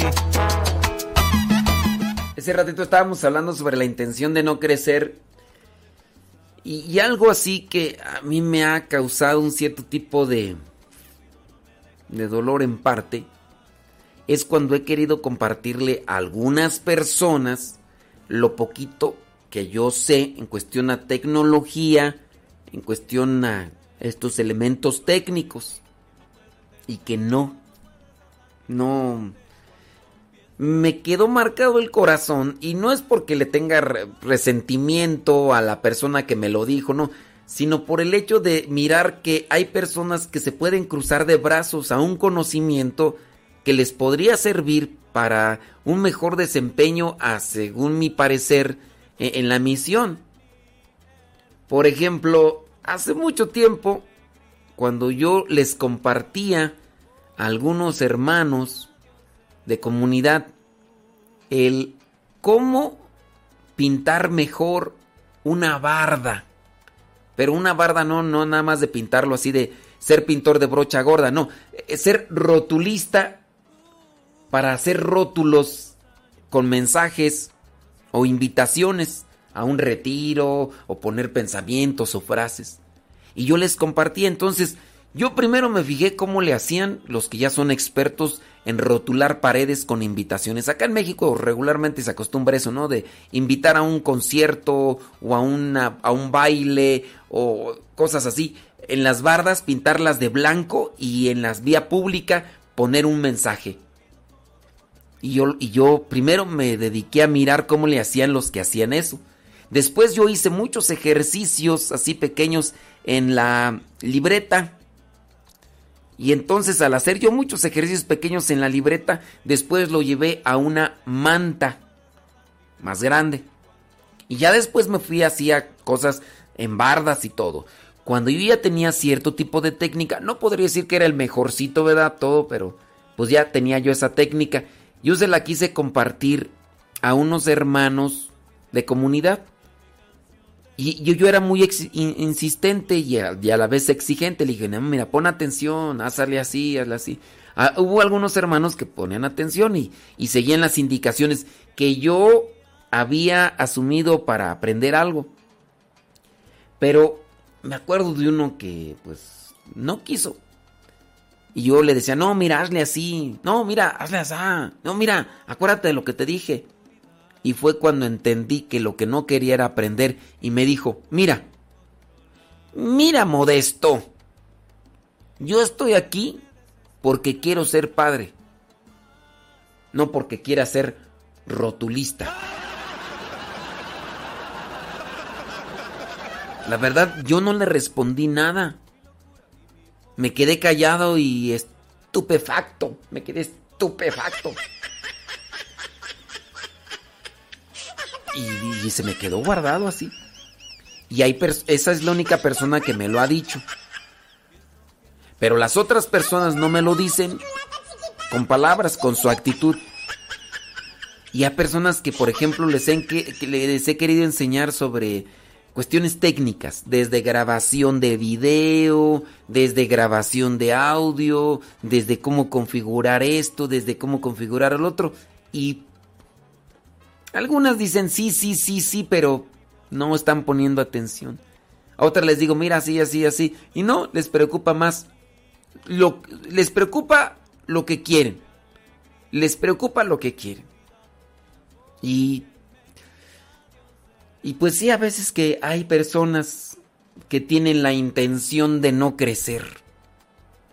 Pero eso sí, las mismas personas que a lo mejor en su momento podrían no estar interesadas en aprender lo que tú le estás enseñando, llegan a decir, yo como quisiera estar donde tú estás, o yo como quisiera hacer lo que tú haces, o yo como quisiera eh, hacer así como, como, como un lugar privilegiado. Y tú dices, pero en algún momento algunos hermanos me decían, ay, cuando, cuando, ay, cuando te inviten a, a un congreso a Estados Unidos, ah, pues si quieres voy yo por ti. Y digo, pues, digo, no soy yo el predicador de predicadores, ¿verdad? Pero algunas personas me han invitado a Estados Unidos, pero porque han visto los videos o las cosas que he grabado y las he subido, algunos ni me conocen, pero porque han visto, han escuchado, y ya, y, yo les digo estos, pues prepárense y esto y lo otro, y... Pero pues sí hay gente que, que anhela estar ante una situación o yo digo, no soy tan así, tan popular, tan popular, pero algunos hermanos dicen, ah, yo quisiera como tener la, fama que tú tienes. Y digo, pues no es que estés buscando la fama, busca servir, busca compartir. Pero tienes que hacer esto y esto y esto. Me acuerdo yo de un hermano que, que quería aparecer solamente en cámara, haciendo videos. Y sí, salió en algunos videos, y los promovía porque salía en cámara él. Yo un día le dije, ¿por qué ya no haces videos? Dice, es que ya no están los hermanos que me ayudaban. Le digo, ¿pero por qué no lo haces tú? Pues tú también puedes, mira, así, así, así, si quieres vente aquí, te voy. Ay, no, es mucho trabajo. Le digo, pero es que si siempre va a estar atenido a que los demás te hagan lo que te hacían los otros hermanos como producción, como dirección, como edición. Ay, no, pero es que, ay, no. Oh, es que la computadora. Le digo, la computadora no es problema. Traes tu celular. Ay, no, es que mi celular no es como el. Le digo, pero es que con ese celular que tiene lo puedes hacer. Mm, sí, pero. Mm, no, es que. Ay, es mucho trabajo. Le digo, le pones pretextos al celular. Con el celular puedes. Le pones pretexto a la computadora. Ahora con la computadora que tienes puedes. Ya no tienes pretexto ni del celular ni de la computadora. ¿Qué pretexto tienes? El trabajo. Es que es mucho trabajo. Y le digo, e, esa es una intención de no crecer. ¿Quieres salir en más videos como los que te hacían antes, tus dos hermanos que preparaban la producción y editaban tus programas? Y tú nada más te preparabas en, en salir bien maquilladito y a cuadro. ¿Y, ¿Y por qué no sigues haciendo? Si, si tú dices que quieres seguir haciendo, ¿por qué no lo haces? Yo te enseño, a ver, mira, ay, no, es que, eh, ¿por qué no me lo haces tú? Digo, yo también tengo mis cosas que hacer. Aprende tú, no tienes que vivir siempre a que los demás te lo hagan. Intenciones de no crecer. Esto yo se los presento como una cuestión aquí natural en, en, nuestro ambiente, de hermanos que, que pues no, no, no tienen la intención, o sea, tienen la intención de servir, pero no quieren esforzarse. Yo Tuve que aprender todo esto preguntando, eh, consultando. Ahorita ya con los tutoriales aprendes por de aquí por allá. Fácil. Y si no, ahorita busco por aquí, a ver cómo le hago. Pero no hay, hermanos. Y espero que entre ustedes no estén con esa intención de no crecer, quejándose por lo que no tienen señalando o envidiando a lo mejor algo que otros más tienen, pero no haces un esfuerzo, no te sacrificas. Sí, hay hermanos que... Pero no, pues prefieren más sus gustos, sus conveniencias, quizá a lo mejor dormir más, andar por aquí del tingo al... No, ¿cómo? Hay cosas que hay que sacrificar en la vida si uno quiere crecer puedes, a, lo mejor vas a tener que sacrificar sueño, dormir menos, vas a tener que sacrificar eh, convivencia menos, andar al tingo, al tango de aquí a allá, pero tengo que sacrificar eso. Muchachos que a veces mm, no sacan sus títulos o, no se preparan mejor con una maestría porque pues son jóvenes, dicen y hay que divertirnos, y hay que darle vuelo a la hilacha y y así también a veces entre nosotros acá en la vida religiosa. Pero bueno. Hay cosas, ¿verdad? Que ponemos pretextos. Yo se los pongo acá en un contexto religioso. Pero sin duda también se da en ese contexto familiar en el que tú vives. Personas que señalan, se quejan, envidian, pero que no quieren sacrificar ni un sueño, ni relajo, ni entretenimiento, ni diversión. ¿Cómo es eso? ¿Cómo es Shishu? ¿Mm? En fin. En fin. En fin. Yo esto lo, guardo así como una cuestión de, dolor y pesar en mi corazón, porque yo quisiera que los demás, que a los que les comparto estas cosas, crecieran. Yo esto, por ejemplo, de, de rotular. En mi momento no tenía esto del internet, ahora lo tengo y trato de aprovecharlo tanto en video, tanto en audio, tanto en forma escrita. Me hace falta tiempo, yo no puedo hacer todo. Yo mismo produzco el programa, yo mismo dirijo el programa, yo mismo edito el programa. Han de decir, ¿y por qué no se lo das a los demás? ¿A quiénes demás? Los demás pocas veces quieren hacer el trabajo de otros. En este caso porque yo soy el que conduzco. Entonces tengo yo que editar mi programa. Y además porque yo quiero, elijo cómo tiene que quedar el programa. Y pues no, hay cosas, ¿no? Hay cosas, qué, qué, qué barbaridad. Pero bueno, ahí se los dejo a ustedes. Échenle galleta, sacrifíquense, eh, busquen, inquietos. Eso de, rotular en su tiempo. Cuando yo estaba de misionero laico, dije, a ver, vamos a buscar bardas. Comprábamos cal, echábamos cal y empezamos y poníamos frases, pensamientos. Poníamos pensamientos que los íbamos cambiando. Y ahí empecé a pintar. Había un hermano que sabía dibujar muy chido. Era un hermano misionero laico, Pedro Vanillo. De él aprendí a que hay que escribir, eh, hay que hacer bocetos, bocetos y bocetos. O sea, hacer pruebas y pruebas en una libreta. Él en sus tiempos libres sacaba su libreta. sabe dibujar muy bien ese, señor ya porque está casado y tiene hijos y todo el rollo. Quién sabía, a lo mejor hasta abuelo es, pero de él aprendí. Había un tiempecito y empezaba ahí a hacer. Y entonces, cuando él rotuló una pared, le quedó fenomenal. Le hacía falta el toque de lo que son los gruperos para ahorrar pintura, porque. Pero quedó fenomenal. De ahí entonces aprendí yo, a ver, voy a... Y empecé a hacer mis pruebitas en la libreta, en la libreta, hasta después que lo plasmé. Y en mi tiempo eran los, las bardas. Digo, ahorita no estoy en una situación pastoral, pero si un día me tocara y me mandaran, ¿sabes qué? Te vas a ir a, tal parroquia. Buscaría también pintar bardas porque e, es lo, así. Ahorita lo podría hacer, pero no me alcanza el tiempo, pues. Pero vamos a pintar bardas. Vamos a pintar bardas. En un ratito más, bueno, para los que han visto el diario misionero, le dije al hermano Cristian, vas a ir a tu pueblo, a Yoricostio, píntate una barda. Y buscó la manera. Buscó la manera. Pues, ¿qué? Pintaron la barda. Les voy a subir en un ratito más el video para los que no, ahí a mi, a mi canal de Facebook. Les voy a subir el video donde el hermano Cristian, junto con otros muchachos, pintaron una barda de la radio para promover Radio Cepa allá en Yoricostio. Que alguien vea Radio Cepa. Va a decir, pues, ¿qué radio? Radiocepa.com. Búscale ahí, órale, pues. Y así, mensajes, frases, pensamientos. Hay muchas maneras de evangelizar. Pero lamentablemente también hay muchos pretextos. Hay muchos pretextos y por eso no avanzamos.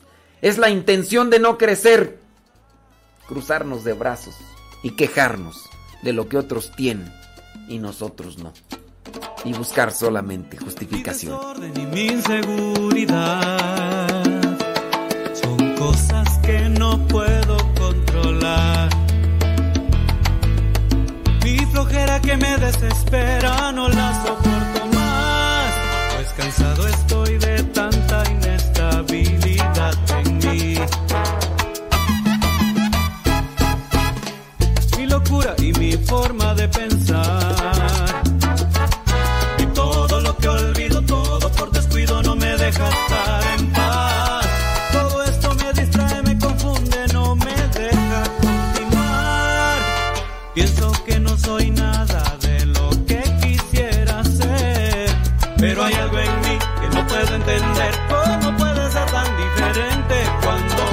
de todo lo que soy.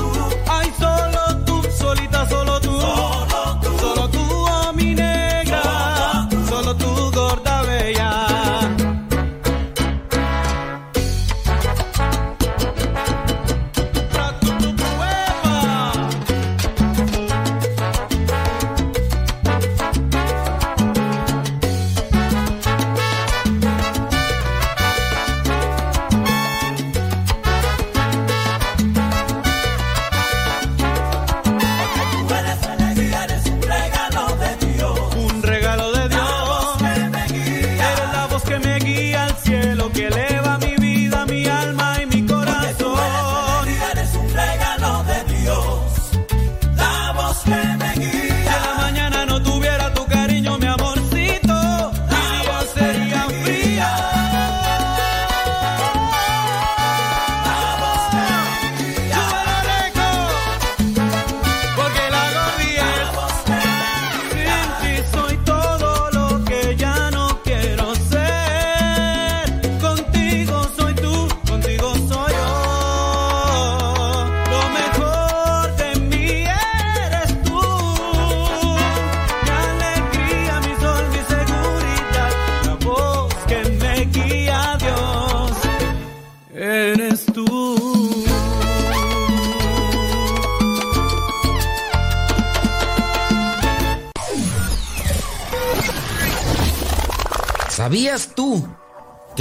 salmos en realidad no son 150?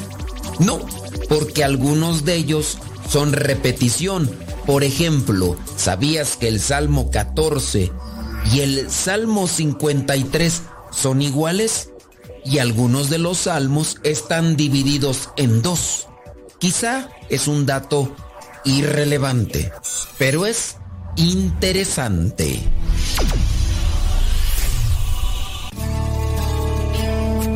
estos momentos vamos a escuchar la palabra de Dios. Dispón tu corazón para que el mensaje llegue hasta lo más profundo de tu ser.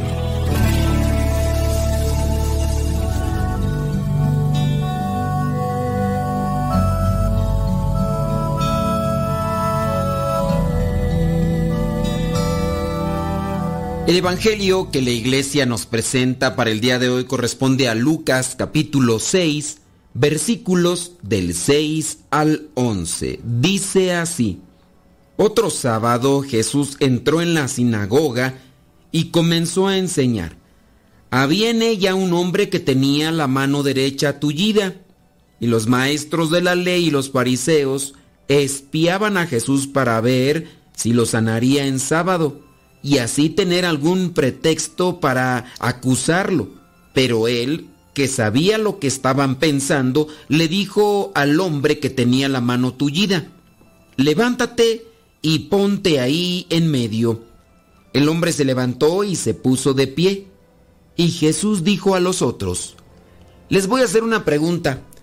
¿Qué está permitido hacer en sábado? ¿El bien o el mal? ¿Salvar una vida o destruirla? Luego miró a todos los que lo rodeaban y le dijo a aquel hombre, extiende la mano. El hombre lo hizo así y su mano quedó sana. Pero los otros se enojaron mucho y comenzaron a discutir qué podrían hacer contra Jesús. Palabra de Dios, te alabamos Señor. Escuchar tu palabra es de fe en ti, Señor. Meditar tu palabra es captar tu mensaje de amor. Proclamar tu palabra, Señor, es estar embebido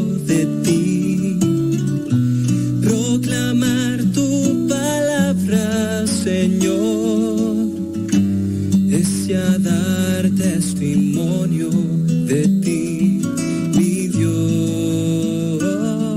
En este Evangelio se nos presenta nuevamente a estos fariseos que se apegan a una ley. De ahí el adjetivo de legalistas.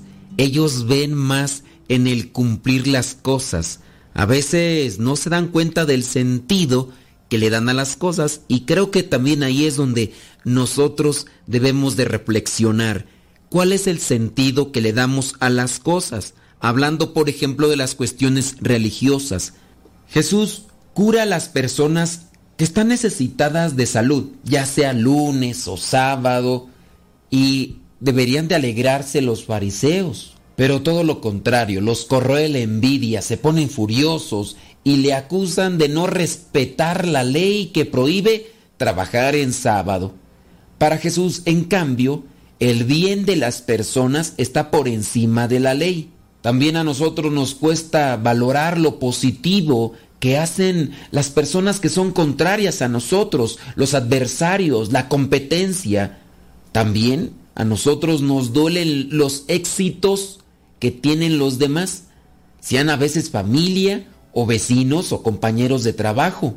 Cuando la envidia nos viene a corroer, nosotros ya no reflexionamos ni miramos lo bueno, nos enfocamos en cosas malas aunque no existan.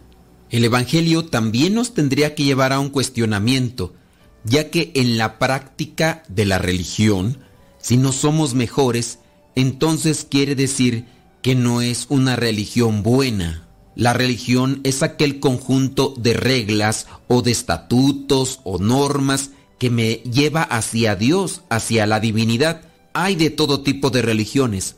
Aquí hablando sobre la religión judeo-cristiana, tendríamos que cuestionarnos, ¿somos mejores personas en la medida en que más nos adentramos a las prácticas religiosas? No se puede sostener una persona con buena intención si no se acerca a las prácticas religiosas.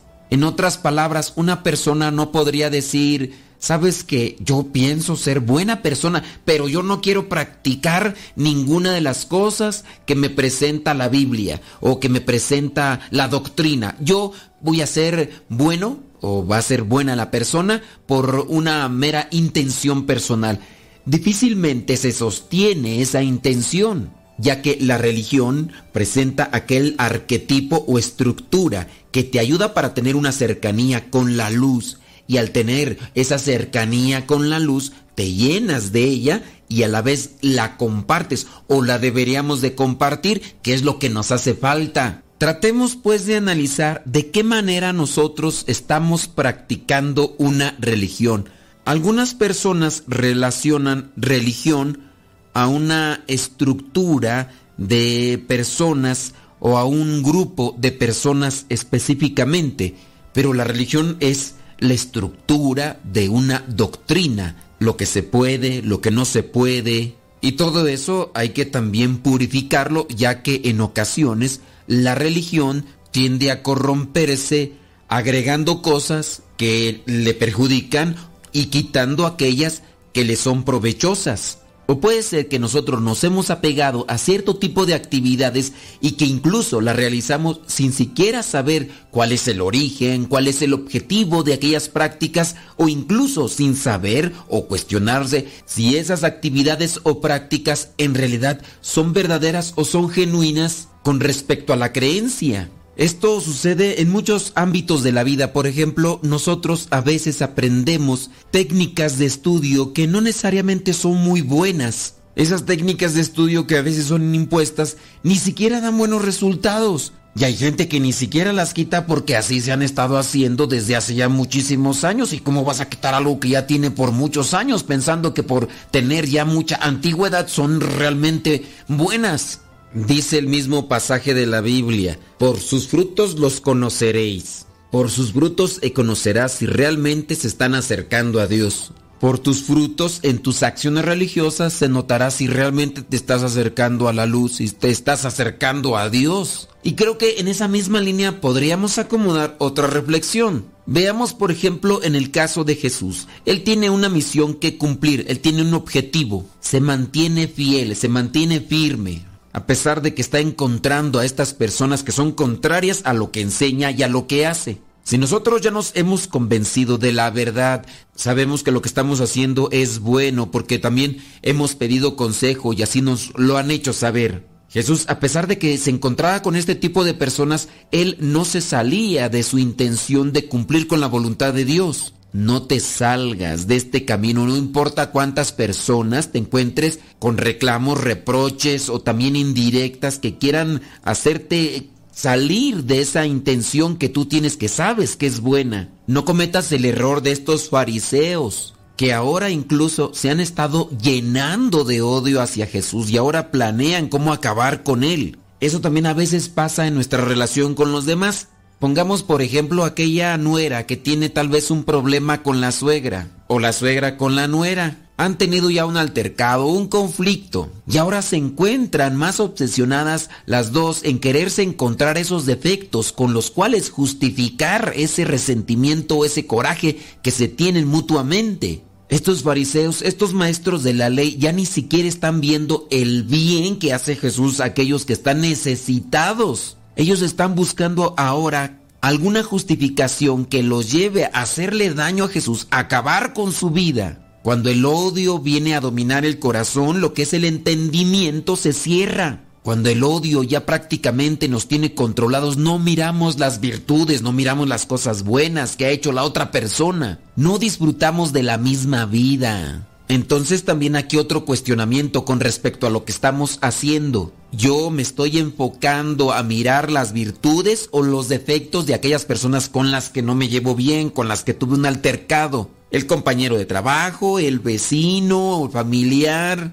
Y solamente estoy poniendo atención para encontrar más defectos. La oscuridad de nuestros corazones nos hace tropezar. La oscuridad de nuestros corazones nos hace cometer muchos errores, decir muchas cosas de las cuales quizá después nos podamos arrepentir. Digo que quizá nos podamos arrepentir porque si nosotros nos obsesionamos de llenarnos de más cosas negativas y tóxicas, cuando hagamos sufrir a aquellas otras personas con las que tenemos un conflicto, lejos de sentirnos mal por el sufrimiento que ahora vemos en aquella persona, pudiera ser que hasta nos alegremos porque está sufriendo y esa pudiera ser hasta nuestra recompensa en medio de nuestro odio. Ese es un claro signo de que nuestro corazón está lleno de oscuridad, aunque estemos cerca de la luz, pero como nuestro orgullo tiene cerrado nuestro corazón, no vemos las cosas buenas a las que hemos sido llamados. Y la soberbia espiritual prácticamente nos tiene dominados o controlados. Aun cuando estemos mal, las demás personas nos los van a hacer notar, pero si nosotros estamos cerrados, no vamos a aceptar la corrección. Y lejos de recapacitar, nos enojamos más. No sé si te has dado cuenta que así pasa. La persona llena de soberbia cuando recibe una corrección lejos de aceptar se enoja más y buscará la manera siempre de cómo justificarse, porque su orgullo y su soberbia no le van a permitir doblegarse. Y así Jesús con estos fariseos que les explicaba de una manera, les explicaba de otra, pero nunca los hizo entender. Bueno, sí hubo por ahí algunos que entendieron. Ahí es donde sale, por ejemplo, Nicodemo uno de ellos que sí entendió, pero de ahí para allá la mayoría quedaron perdidos en su orgullo y su soberbia. Que no nos pase lo mismo y si el Señor el día de hoy te habla, si el Señor el día de hoy te abre los ojos o nos abre los ojos, atendamos a ese llamado de conversión que nos está haciendo. No busquemos las cosas malas solamente para justificarnos en nuestra actitud. Veamos lo que trasciende más allá de lo que son los actos religiosos que todos los días o regularmente hacemos. El árbol se conoce por sus frutos y si nosotros nos hemos acercado a Dios, que se pueda decir que se nos nota por la manera como nos expresamos y cómo actuamos ante los demás. Pongámonos ante la presencia del Señor para que nos ilumine y nos conceda todo aquello que es de provecho para seguir caminando ante su presencia. Te pido, Espíritu de Amor, que me enseñes a caminar siempre siendo fiel a Cristo y a las personas que a lo largo del camino me has ido poniendo. Te pido, Espíritu Santificador, que me otorgues tus siete dones y los frutos de tu amor para que los emplee siempre en fortalecer mi vida y defender con ahínco la fe que me regalaste. Espíritu Santo, inflama con la llama de tu amor mi vida. Ábreme a los tesoros de tu gracia, enséñame a orar, a actuar siempre correctamente y a convertirme en un auténtico hijo de Dios, para ayudar a los demás mirando sus virtudes y no sus errores y sus faltas. Espíritu Santo, fuente de luz, ilumíname. Espíritu Santo, fuente de luz, lléname de tu amor. La bendición de Dios Todopoderoso, Padre, Hijo y Espíritu Santo, descienda sobre cada uno de ustedes y les acompañe siempre. Vayamos a vivir la palabra. Lámpara es tu palabra para mis pasos, luz en mi sendero. Lámpara es tu palabra para mis pasos, luz en mi sendero. Palabra es la luz. Luz, tu palabra es la luz. Yo guardaré tus justos mandamientos. Señor, dame vida según tu promesa. Lámpara es tu palabra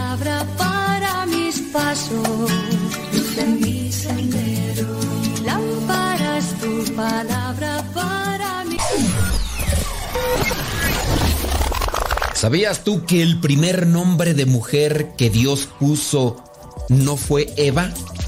Más bien fue Sara. Esto lo puedes verificar en el libro del Génesis capítulo 17 versículo 15. Recuerda que el nombre de Eva no lo puso Dios, lo puso Adán. Esto lo puedes verificar en el libro del Génesis capítulo 2 versículo 23.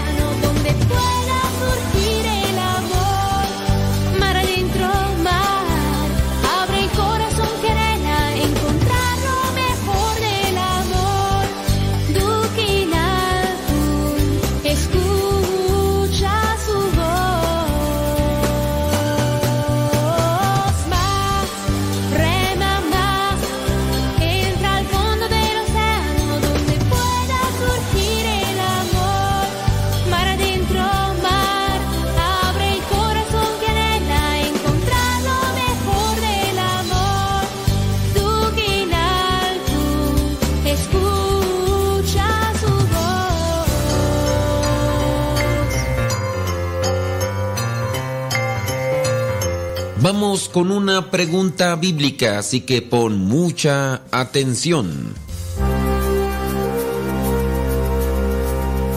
¿Quién es el padre de todos los que tocan el arpa y la flauta en la Biblia?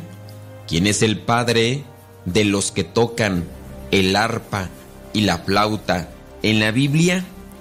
Viene a ser Jubal, es Salomón o es el rey David. ¿Quién es el padre de los que tocan el arpa y la flauta en la Biblia? Jubal, Salomón o David.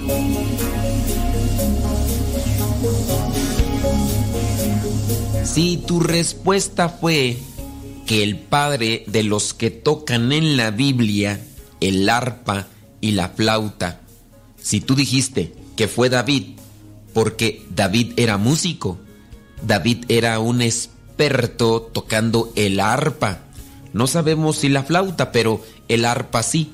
Tanto así que David fue contratado por el rey Saúl para que éste tocara el arpa cuando de repente a Saúl lo dominaba la cólera, porque al parecer tenía un tipo de trastorno psicológico mm, que le llevaba a ponerse de mal humor a cada rato. Y entonces lo que utilizaban era la música. Fíjate, ya desde entonces se utilizaba la música para tratar de relajarlo y que no se pusiera más enojado. A lo mejor a ti te puede funcionar, puedes escuchar música instrumental, música eh, de Dios, hay música que te puede llevar a eso.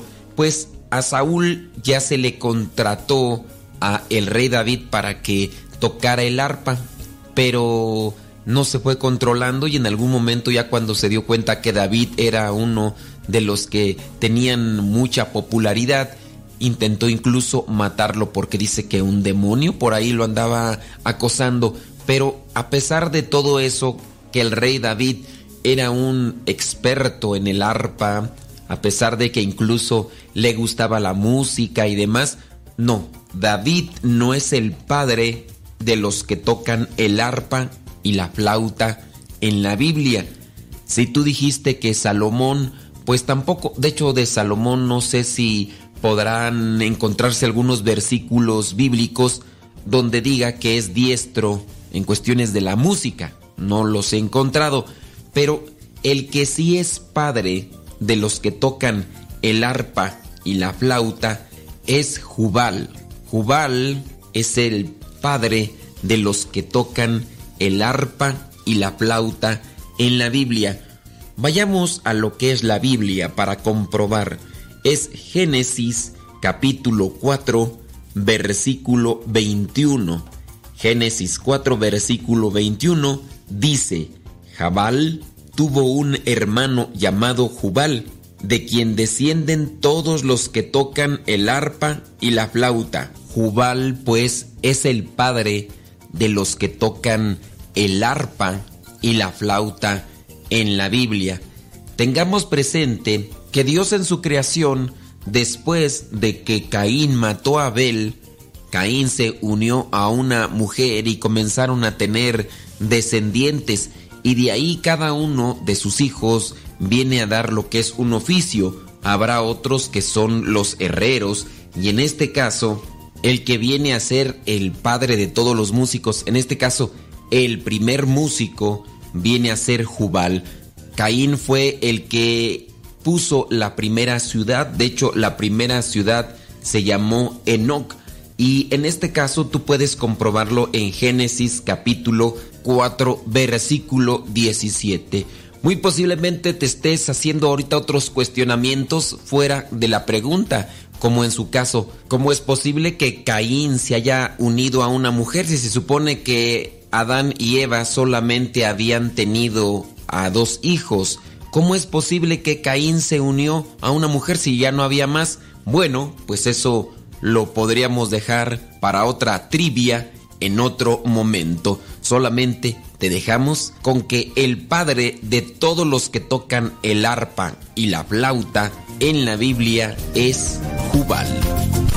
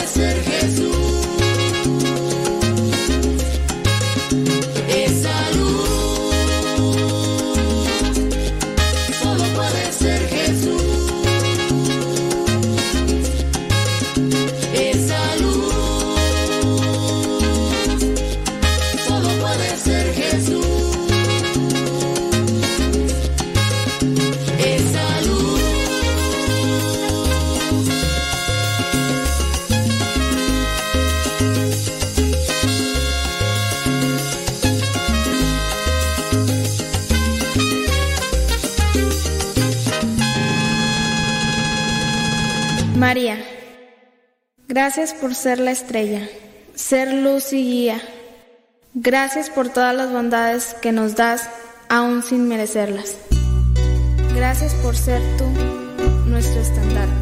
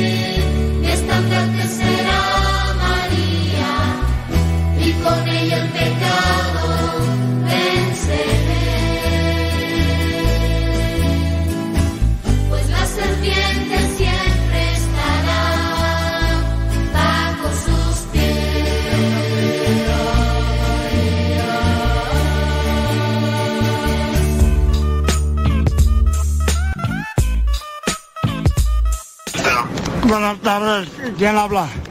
Bueno. Bueno. Buenas tardes, ¿de, de parte de quién eres? Me presento, señor. Mi nombre es Rodrigo Ruiz. Me comunico con ¿Y, usted. y, y, y tú de quién eres? Hablo por parte de la compañía de Telcel, señor. Me Eh. comunico con usted porque su línea fue seleccionada para obtener un paquete de regalo. ¿Cuál, cuál, cuál línea? A la línea a la cual me comunico, señor. Ah, no, mira, fíjate, ahorita no, o qué, qué me andas ofreciendo, ya, ya no sé ni de dónde me hablan del banco, no eres, no eres ratero, ¿verdad? Porque me traen bien hartos los rateros. No, señor, hablo por parte de la compañía de Telcel. ¿El motivo de mi llamada? Le comento el motivo de mi llamada es para invitarlo a que forme parte de la compañía. Y no, mira, yo, no, ah, yo no, a mí, a mí no me andes invitando, ¿verdad? Porque ahorita no tengo chance y este fin de semana ya lo tengo ah, ocupado. Fíjate, acá vienen unos parientes del norte y vamos a hacer una, una borrachera y por si gustas en el rancho de mi compadre Isidro, de mi compadre Isidro en las jilguerillas. Ah, entiendo, señor. Sin embargo, también es para que usted genere un gran ahorro en su línea celular. De igual Ahorro, ahorro, mira, nunca ahorro nada desde morrillo y nunca me ha gustado ahorrar. Fíjate que, ¿para qué ahorra uno, da?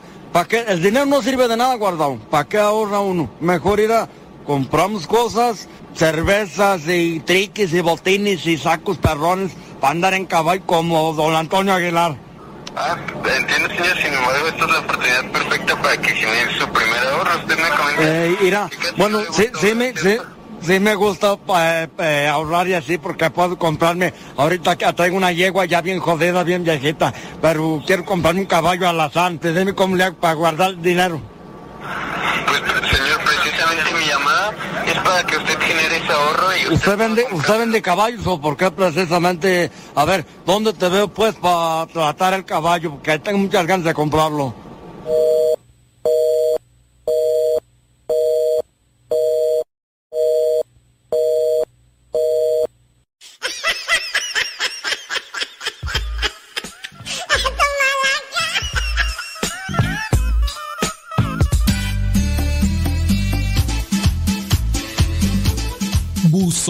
Voz de Radio Cepa al número de California, área 323 247 7104. Habla y deja tu mensaje. Di tu nombre donde nos escuchas y tu mensaje. Recuerda el número es de California, área 323 247 7104 247 7104 área 323 este número es de California, Estados Unidos. 247-7104, área 323, el buzón de voz de Radio Cepa.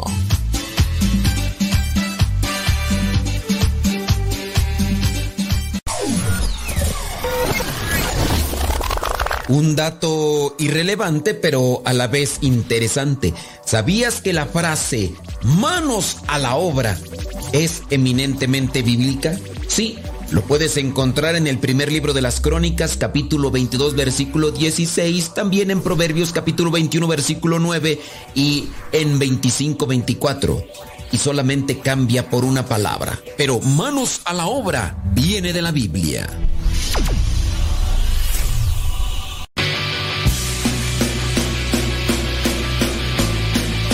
palabra y no puedo parar. Lo que me das en ningún lado lo puedo.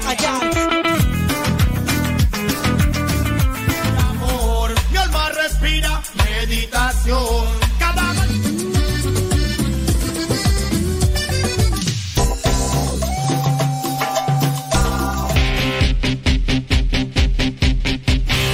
La oración quiero ver.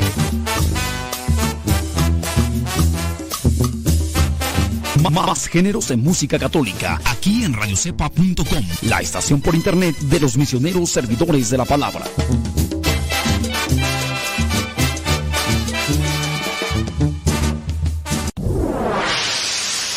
Escuchas Radio Cepa.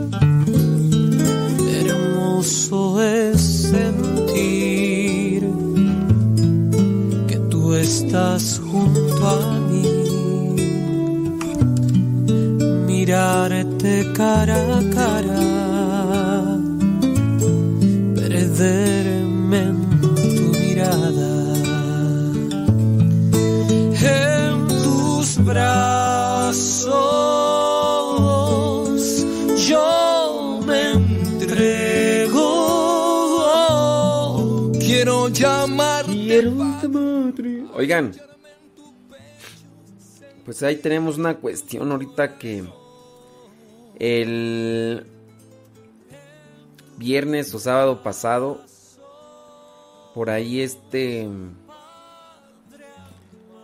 nos llegó el bill, el bill de la radio.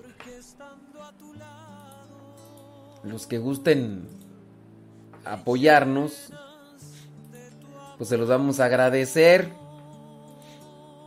Porque sí, el bill de la radio sí está. Sí está bastante fuerte. Son más de 700 cuerillos de iguana. Son más de 700 cuerillos de iguana. Entonces, a los que nos gusten apoyar, te los vamos a agradecer mucho. Entren ahí a www.radiocepa.com www.radiocepa.com y ahí están las indicaciones. Y si ya ustedes nos han apoyado antes con, con María, con Amanda, María, Amanda, ahí también se los vamos a encargar. Si se puede, ¿verdad? En la medida de la cuestión. Si no, ahí les pido una oración pues para mover corazones. Y si no, pues ya la providencia de Dios se manifiesta. La providencia de Dios se manifiesta y y si ahí tenemos pendiente ese ese bill de más de 700 cuerillos de, de iguana, pero pero Dios se manifiesta, ah, cómo no. Dios se manifiesta y y van a ver que sí. Ah, pues, otros años hemos salido dale adelante, hombre, que no vamos a salir ahorita.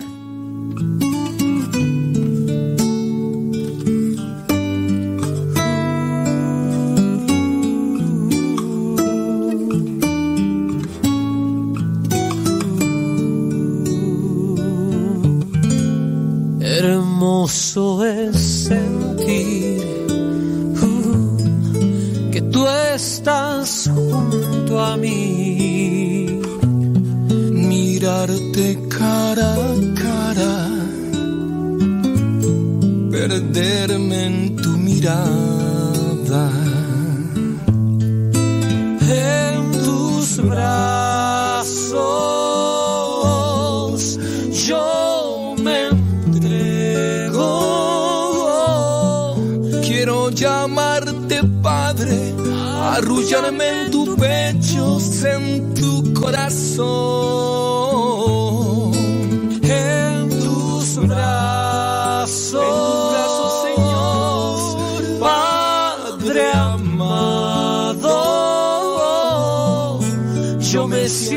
Seguro porque estando a tu lado me llenas de tu amor.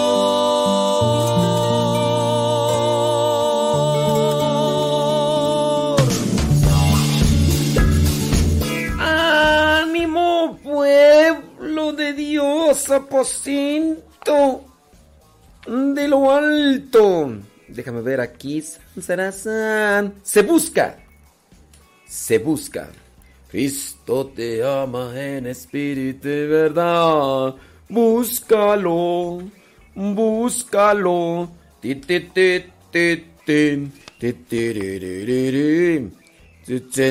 No, dice se busca. Se busca gente que saque a pasear a sus niños con el mismo entusiasmo que saca a pasear a sus perritos. Sí, hay gente que saca con más pasión a pasear a los perritos que, que a sus propias criaturas. Se busca gente que les hable a sus vecinos como les habla a sus plantas diariamente. Se busca gente que les hable a sus plantas como les habla a sus plantas diariamente. Pues sí. A veces les hablamos más bonito a las plantas que a la gente. A veces, ¿eh? A veces, no siempre, no siempre. Se busca gente que le sonríe a los demás como le sonríe todas las noches al televisor. o, o, a lo mejor ya no al televisor, al, a las series de televisión. A las series de televisión puede ser. Se busca gente que le sonría así también. Se busca gente que se esboce una sonrisa cuando pueda mirar. Se busca gente que salude cuando alguien se aproxima. Se busca gente que se escuche, que escuche la naturaleza, como si intentara escucharse a sí mismo, o a la radio con los audífonos que le mantiene ajeno a lo cotidiano.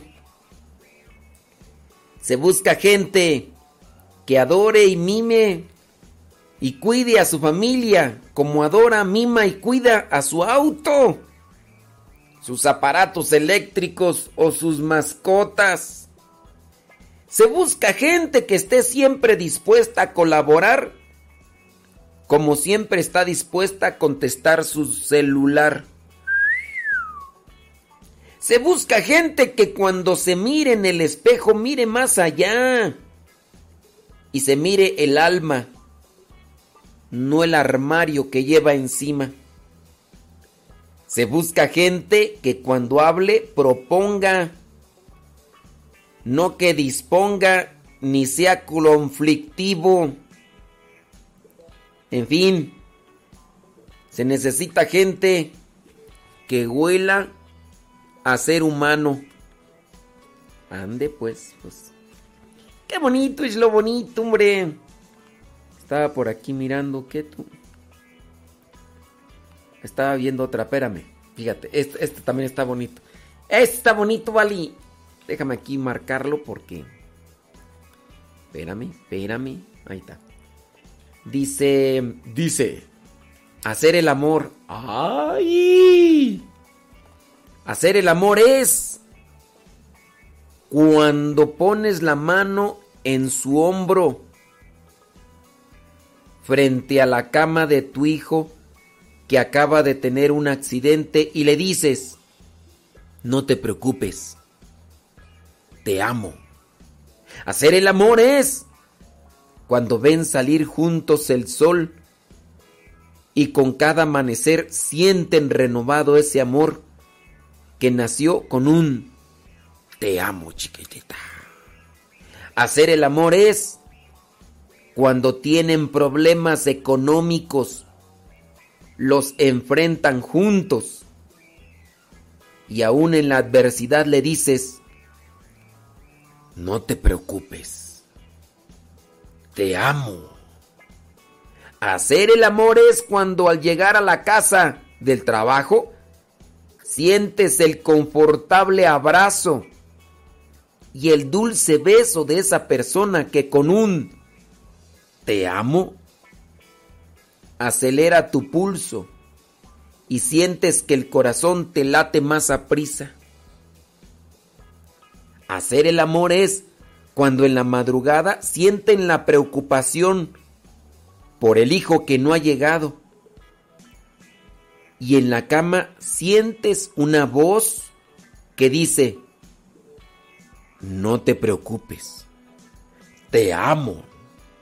Hacer el amor es cuando van a tener un hijo y en el momento del parto sientes sus manos y su voz que te dice, te amo. Hacer el amor es cuando ven crecer juntos a sus hijos y a tu lado oyes la misma voz que hace años te enamoró con un te amo. Hacer el amor es caminar juntos en la vida, superando los obstáculos que la misma vida les puede presentar. Crecer juntos espiritual e intelectualmente, permanecer unidos, fortalecer los lazos en común con esos pequeños detalles que algunas veces nos parecen tontos e insignificantes, pero que, sin embargo, son, son tan importantes para evitar la rutina, que es la más cruel enemiga del amor. Hacer el amor es cuando te sientes triste, cuando te sientes feliz, cuando te sientes deprimido, cuando te sientes enfermo, cuando te sientes saludable y siempre oyes a esa persona a tu lado, quien le dices, te amo. Y ahora ella te responde, yo te amo más. En esos momentos puedes decir, he hecho el amor.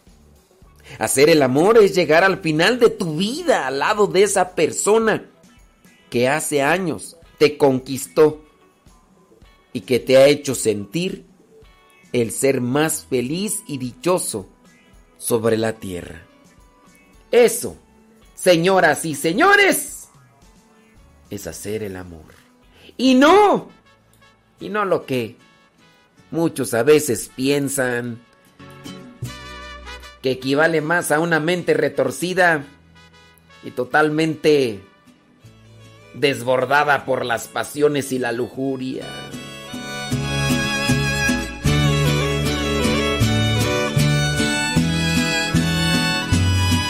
Más allá de las... Hacer el amor en pareja no es cuestiones sensuales. Hacer el amor en pareja no es desvestirse ni hacer otras cosas. Hacer el amor en pareja es entregarse. ¡Ay, papantla! ¡Tus hijos vuelan! Por eso yo te digo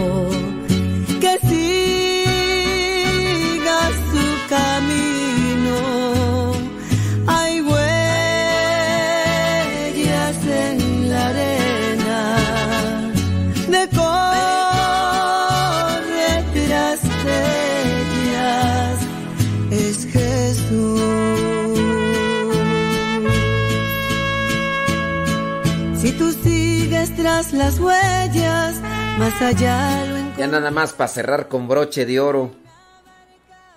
A mi hijo. Si quieres amarme bien, puedes hacerlo. Tu cariño es oro, que nunca desdeño. Mas quiero que sepas que nada me debes. Soy ahora el Padre. Tengo los deberes. Nunca en la alegría de verte contento he trazado signos de tanto por ciento. Mas ahora, mi niño, quisiera avisarte. Mi agente viajero llegará a cobrarte. Presentará un cheque de cien mil afanes. Será un hijo tuyo, gota de tu sangre. Y entonces, mi niño, como un hombre honrado en tu propio hijo, deberás pagarme. ¡Ay, papá! ¡Tus hijos vuelan! ¡Ay, papaya de Celaya!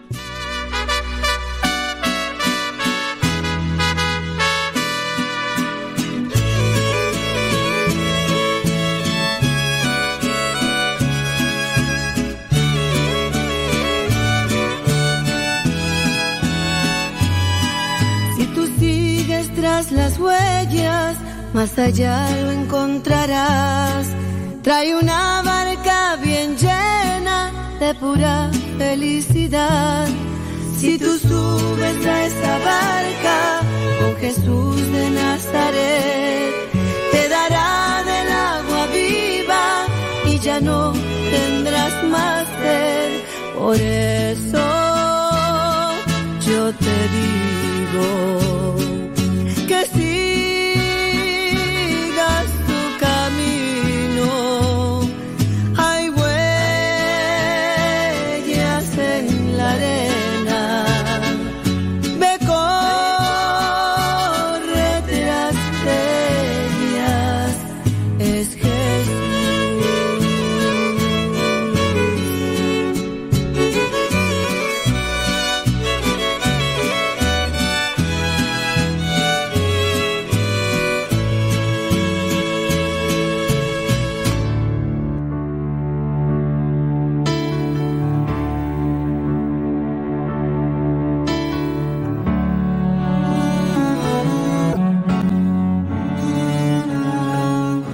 Saludos la madre.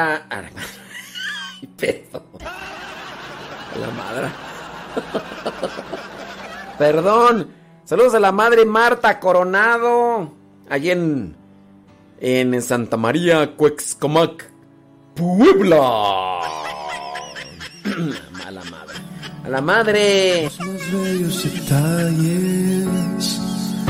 que a mi vida tú dado en diversas ocasiones y me he dado la cuenta de que yo te he olvidado que en mis tiempos no entras que te he hecho a un lado en los más duros momentos, en tristezas y heridas, cuando mi economía no andaba nada bien, con el problema en casa, entre familia y amigos, en los más duros momentos siempre estuviste conmigo. Y hoy por fin me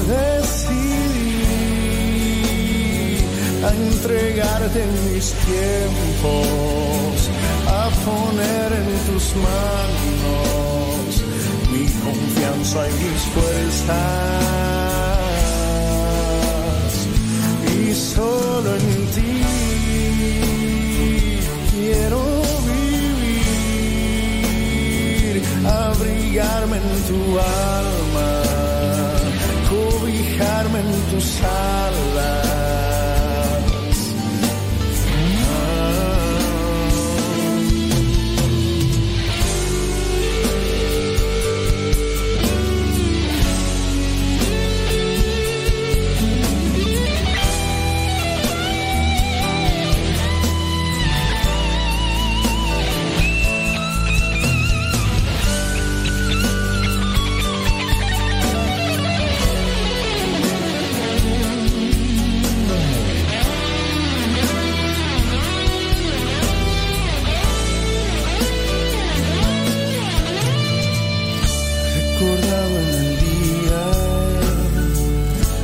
Más bellos detalles que a mi vida tú has en diversas ocasiones.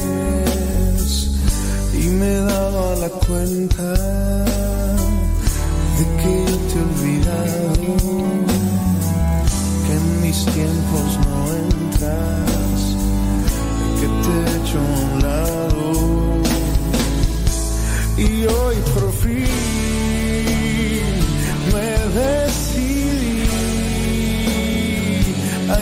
entregarte mis tiempos, a poner en tus manos mi confianza y mis fuerzas. Y solo en ti quiero vivir, abrigarme en tu alma,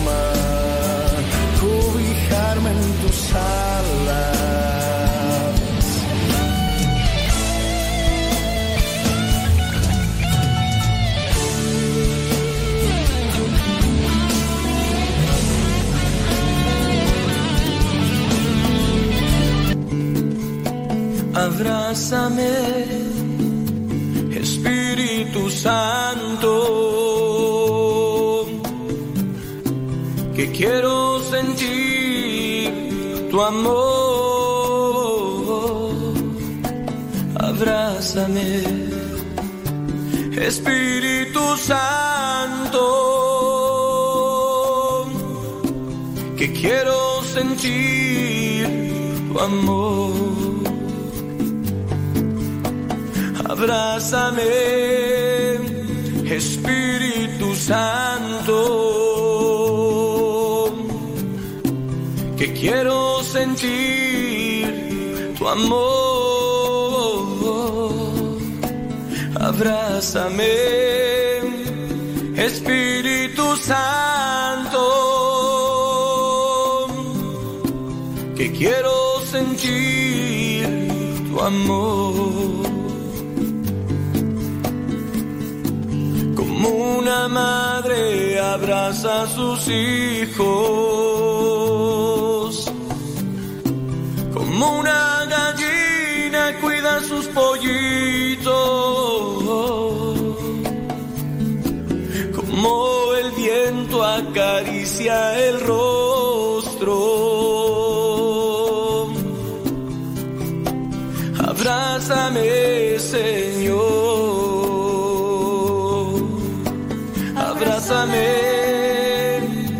Espíritu Santo.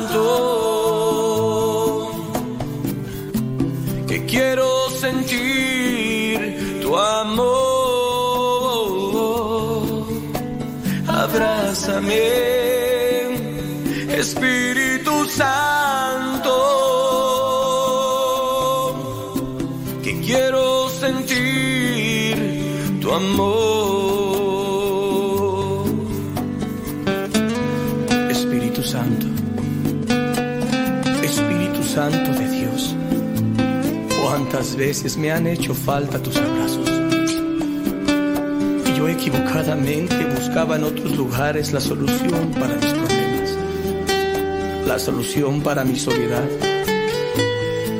Espíritu Santo de Dios, abrázame, abrázame por favor.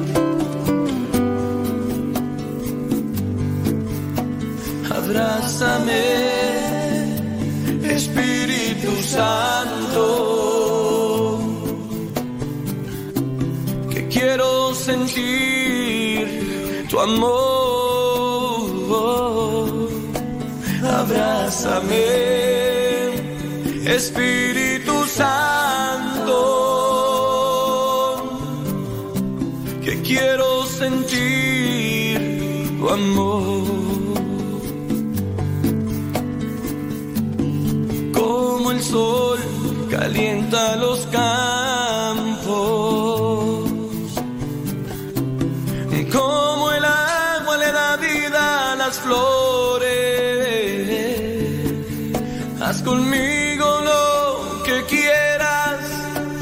Necesito yo de ti.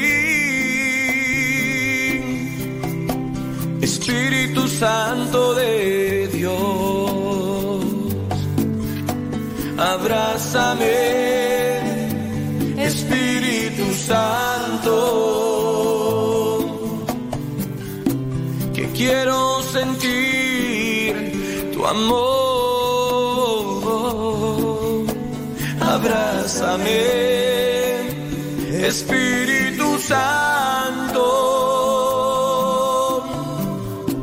que quiero sentir tu amor.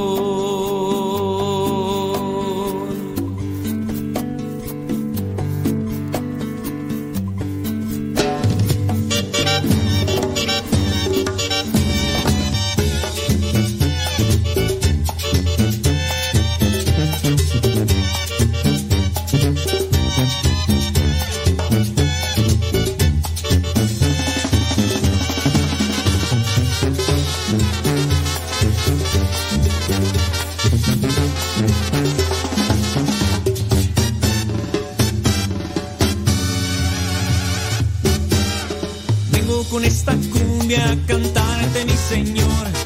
Vengo a mover mis labios y alabarte, mi Señor.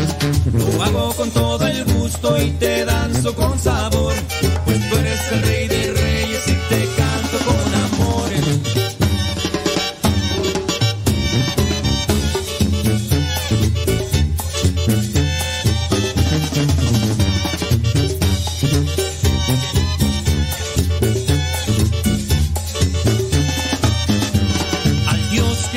canto me rescató y me liberó. Con pies, bocas y manos te mostraré todo mi amor. Y ahora quiero expresarte solo esto, mi Señor. Estas pequeñas letras te las canto redentor. Alabarte, mi Señor, vengo a alabarte hoy. Alabarte, mi Señor, te entrego mi corazón. Alabarte, mi Señor,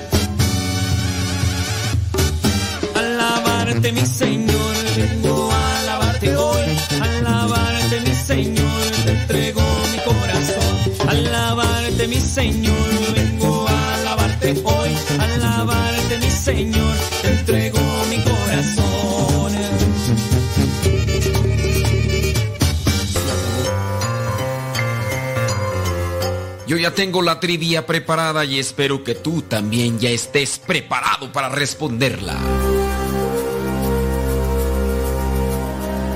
La pregunta del día de hoy es la siguiente. ¿Qué significa la palabra efatá? ¿Qué significa la palabra efatá? Significa sé perdonado, sé sanado o sé abierto. ¿Qué significa la palabra efatá? Perdonado, sanado o abierto.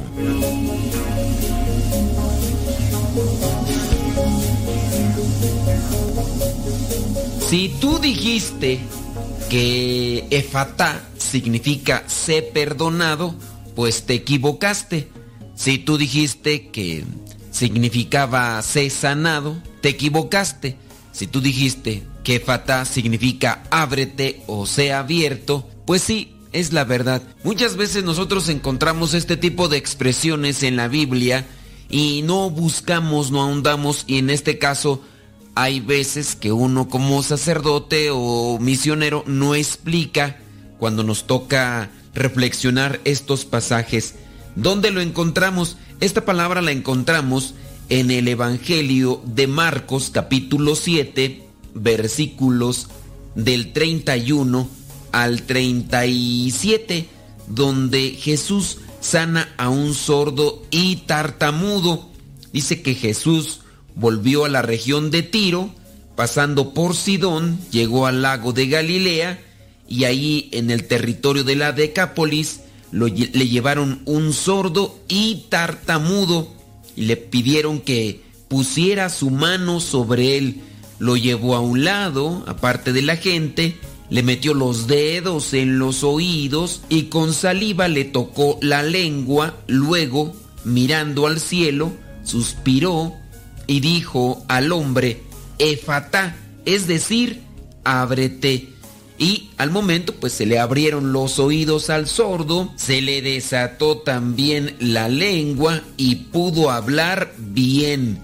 Le dijo Jesús que no se lo dijeran a nadie, pero pues cuanto más se lo mandaba, tanto más lo contaban. Efata, sea abierto o ábrete.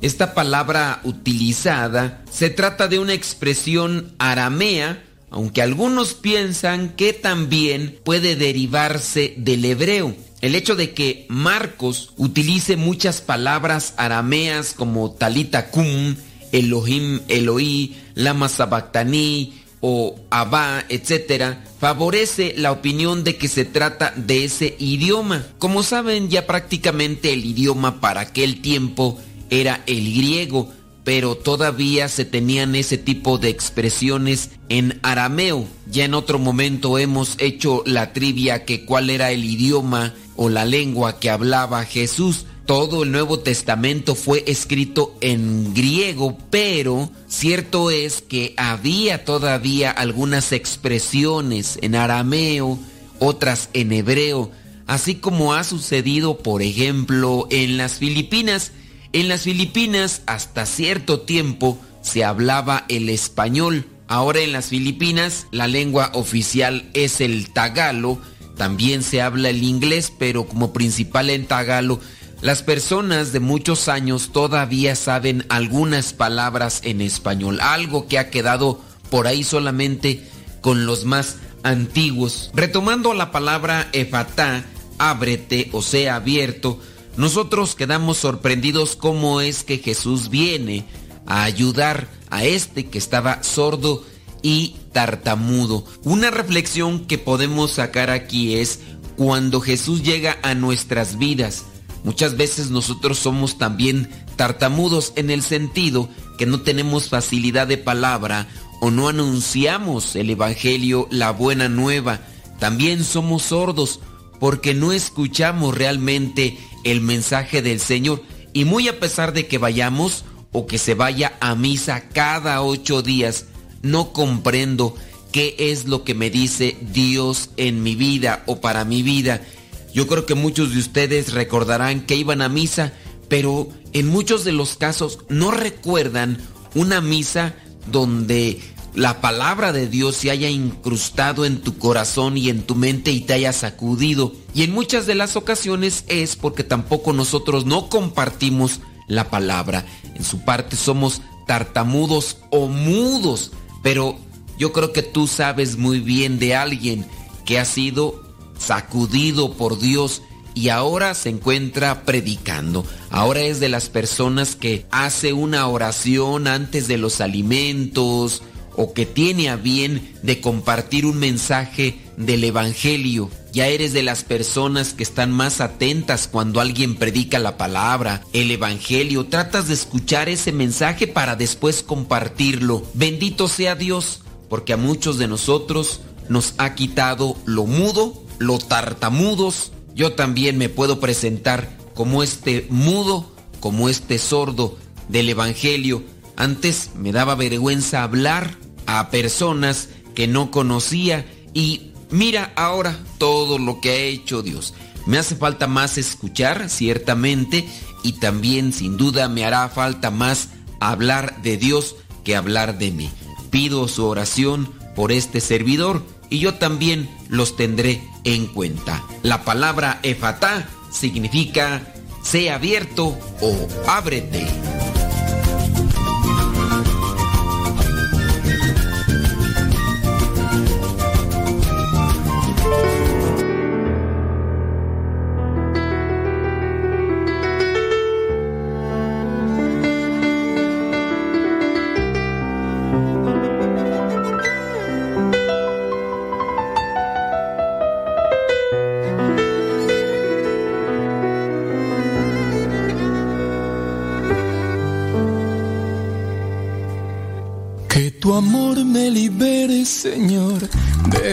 De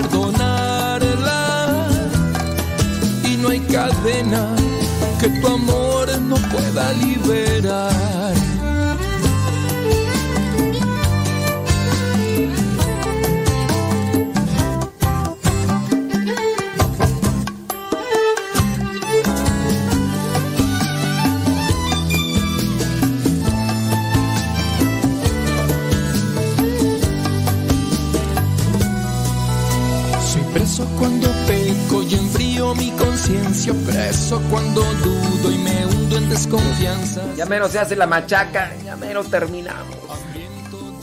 Ya mero, ya merito.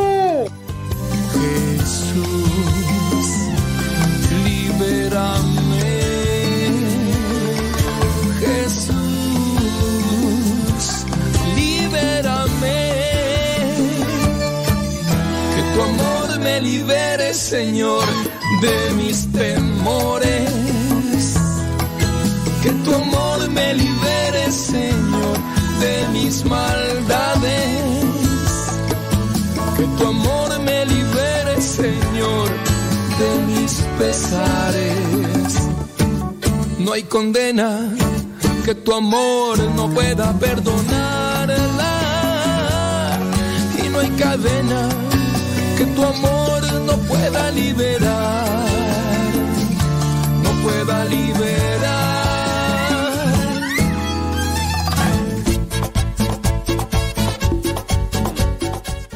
Hay los que gusten apoyarnos y acompañarnos para.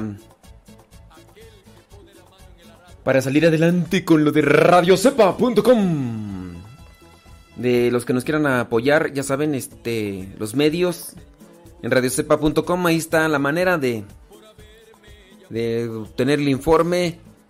Para los que gusten acompañarnos y apoyarnos para salir adelante. Los que gusten. Y si no, con su oración para mover. Y todo, si no, Dios. Dios es providente.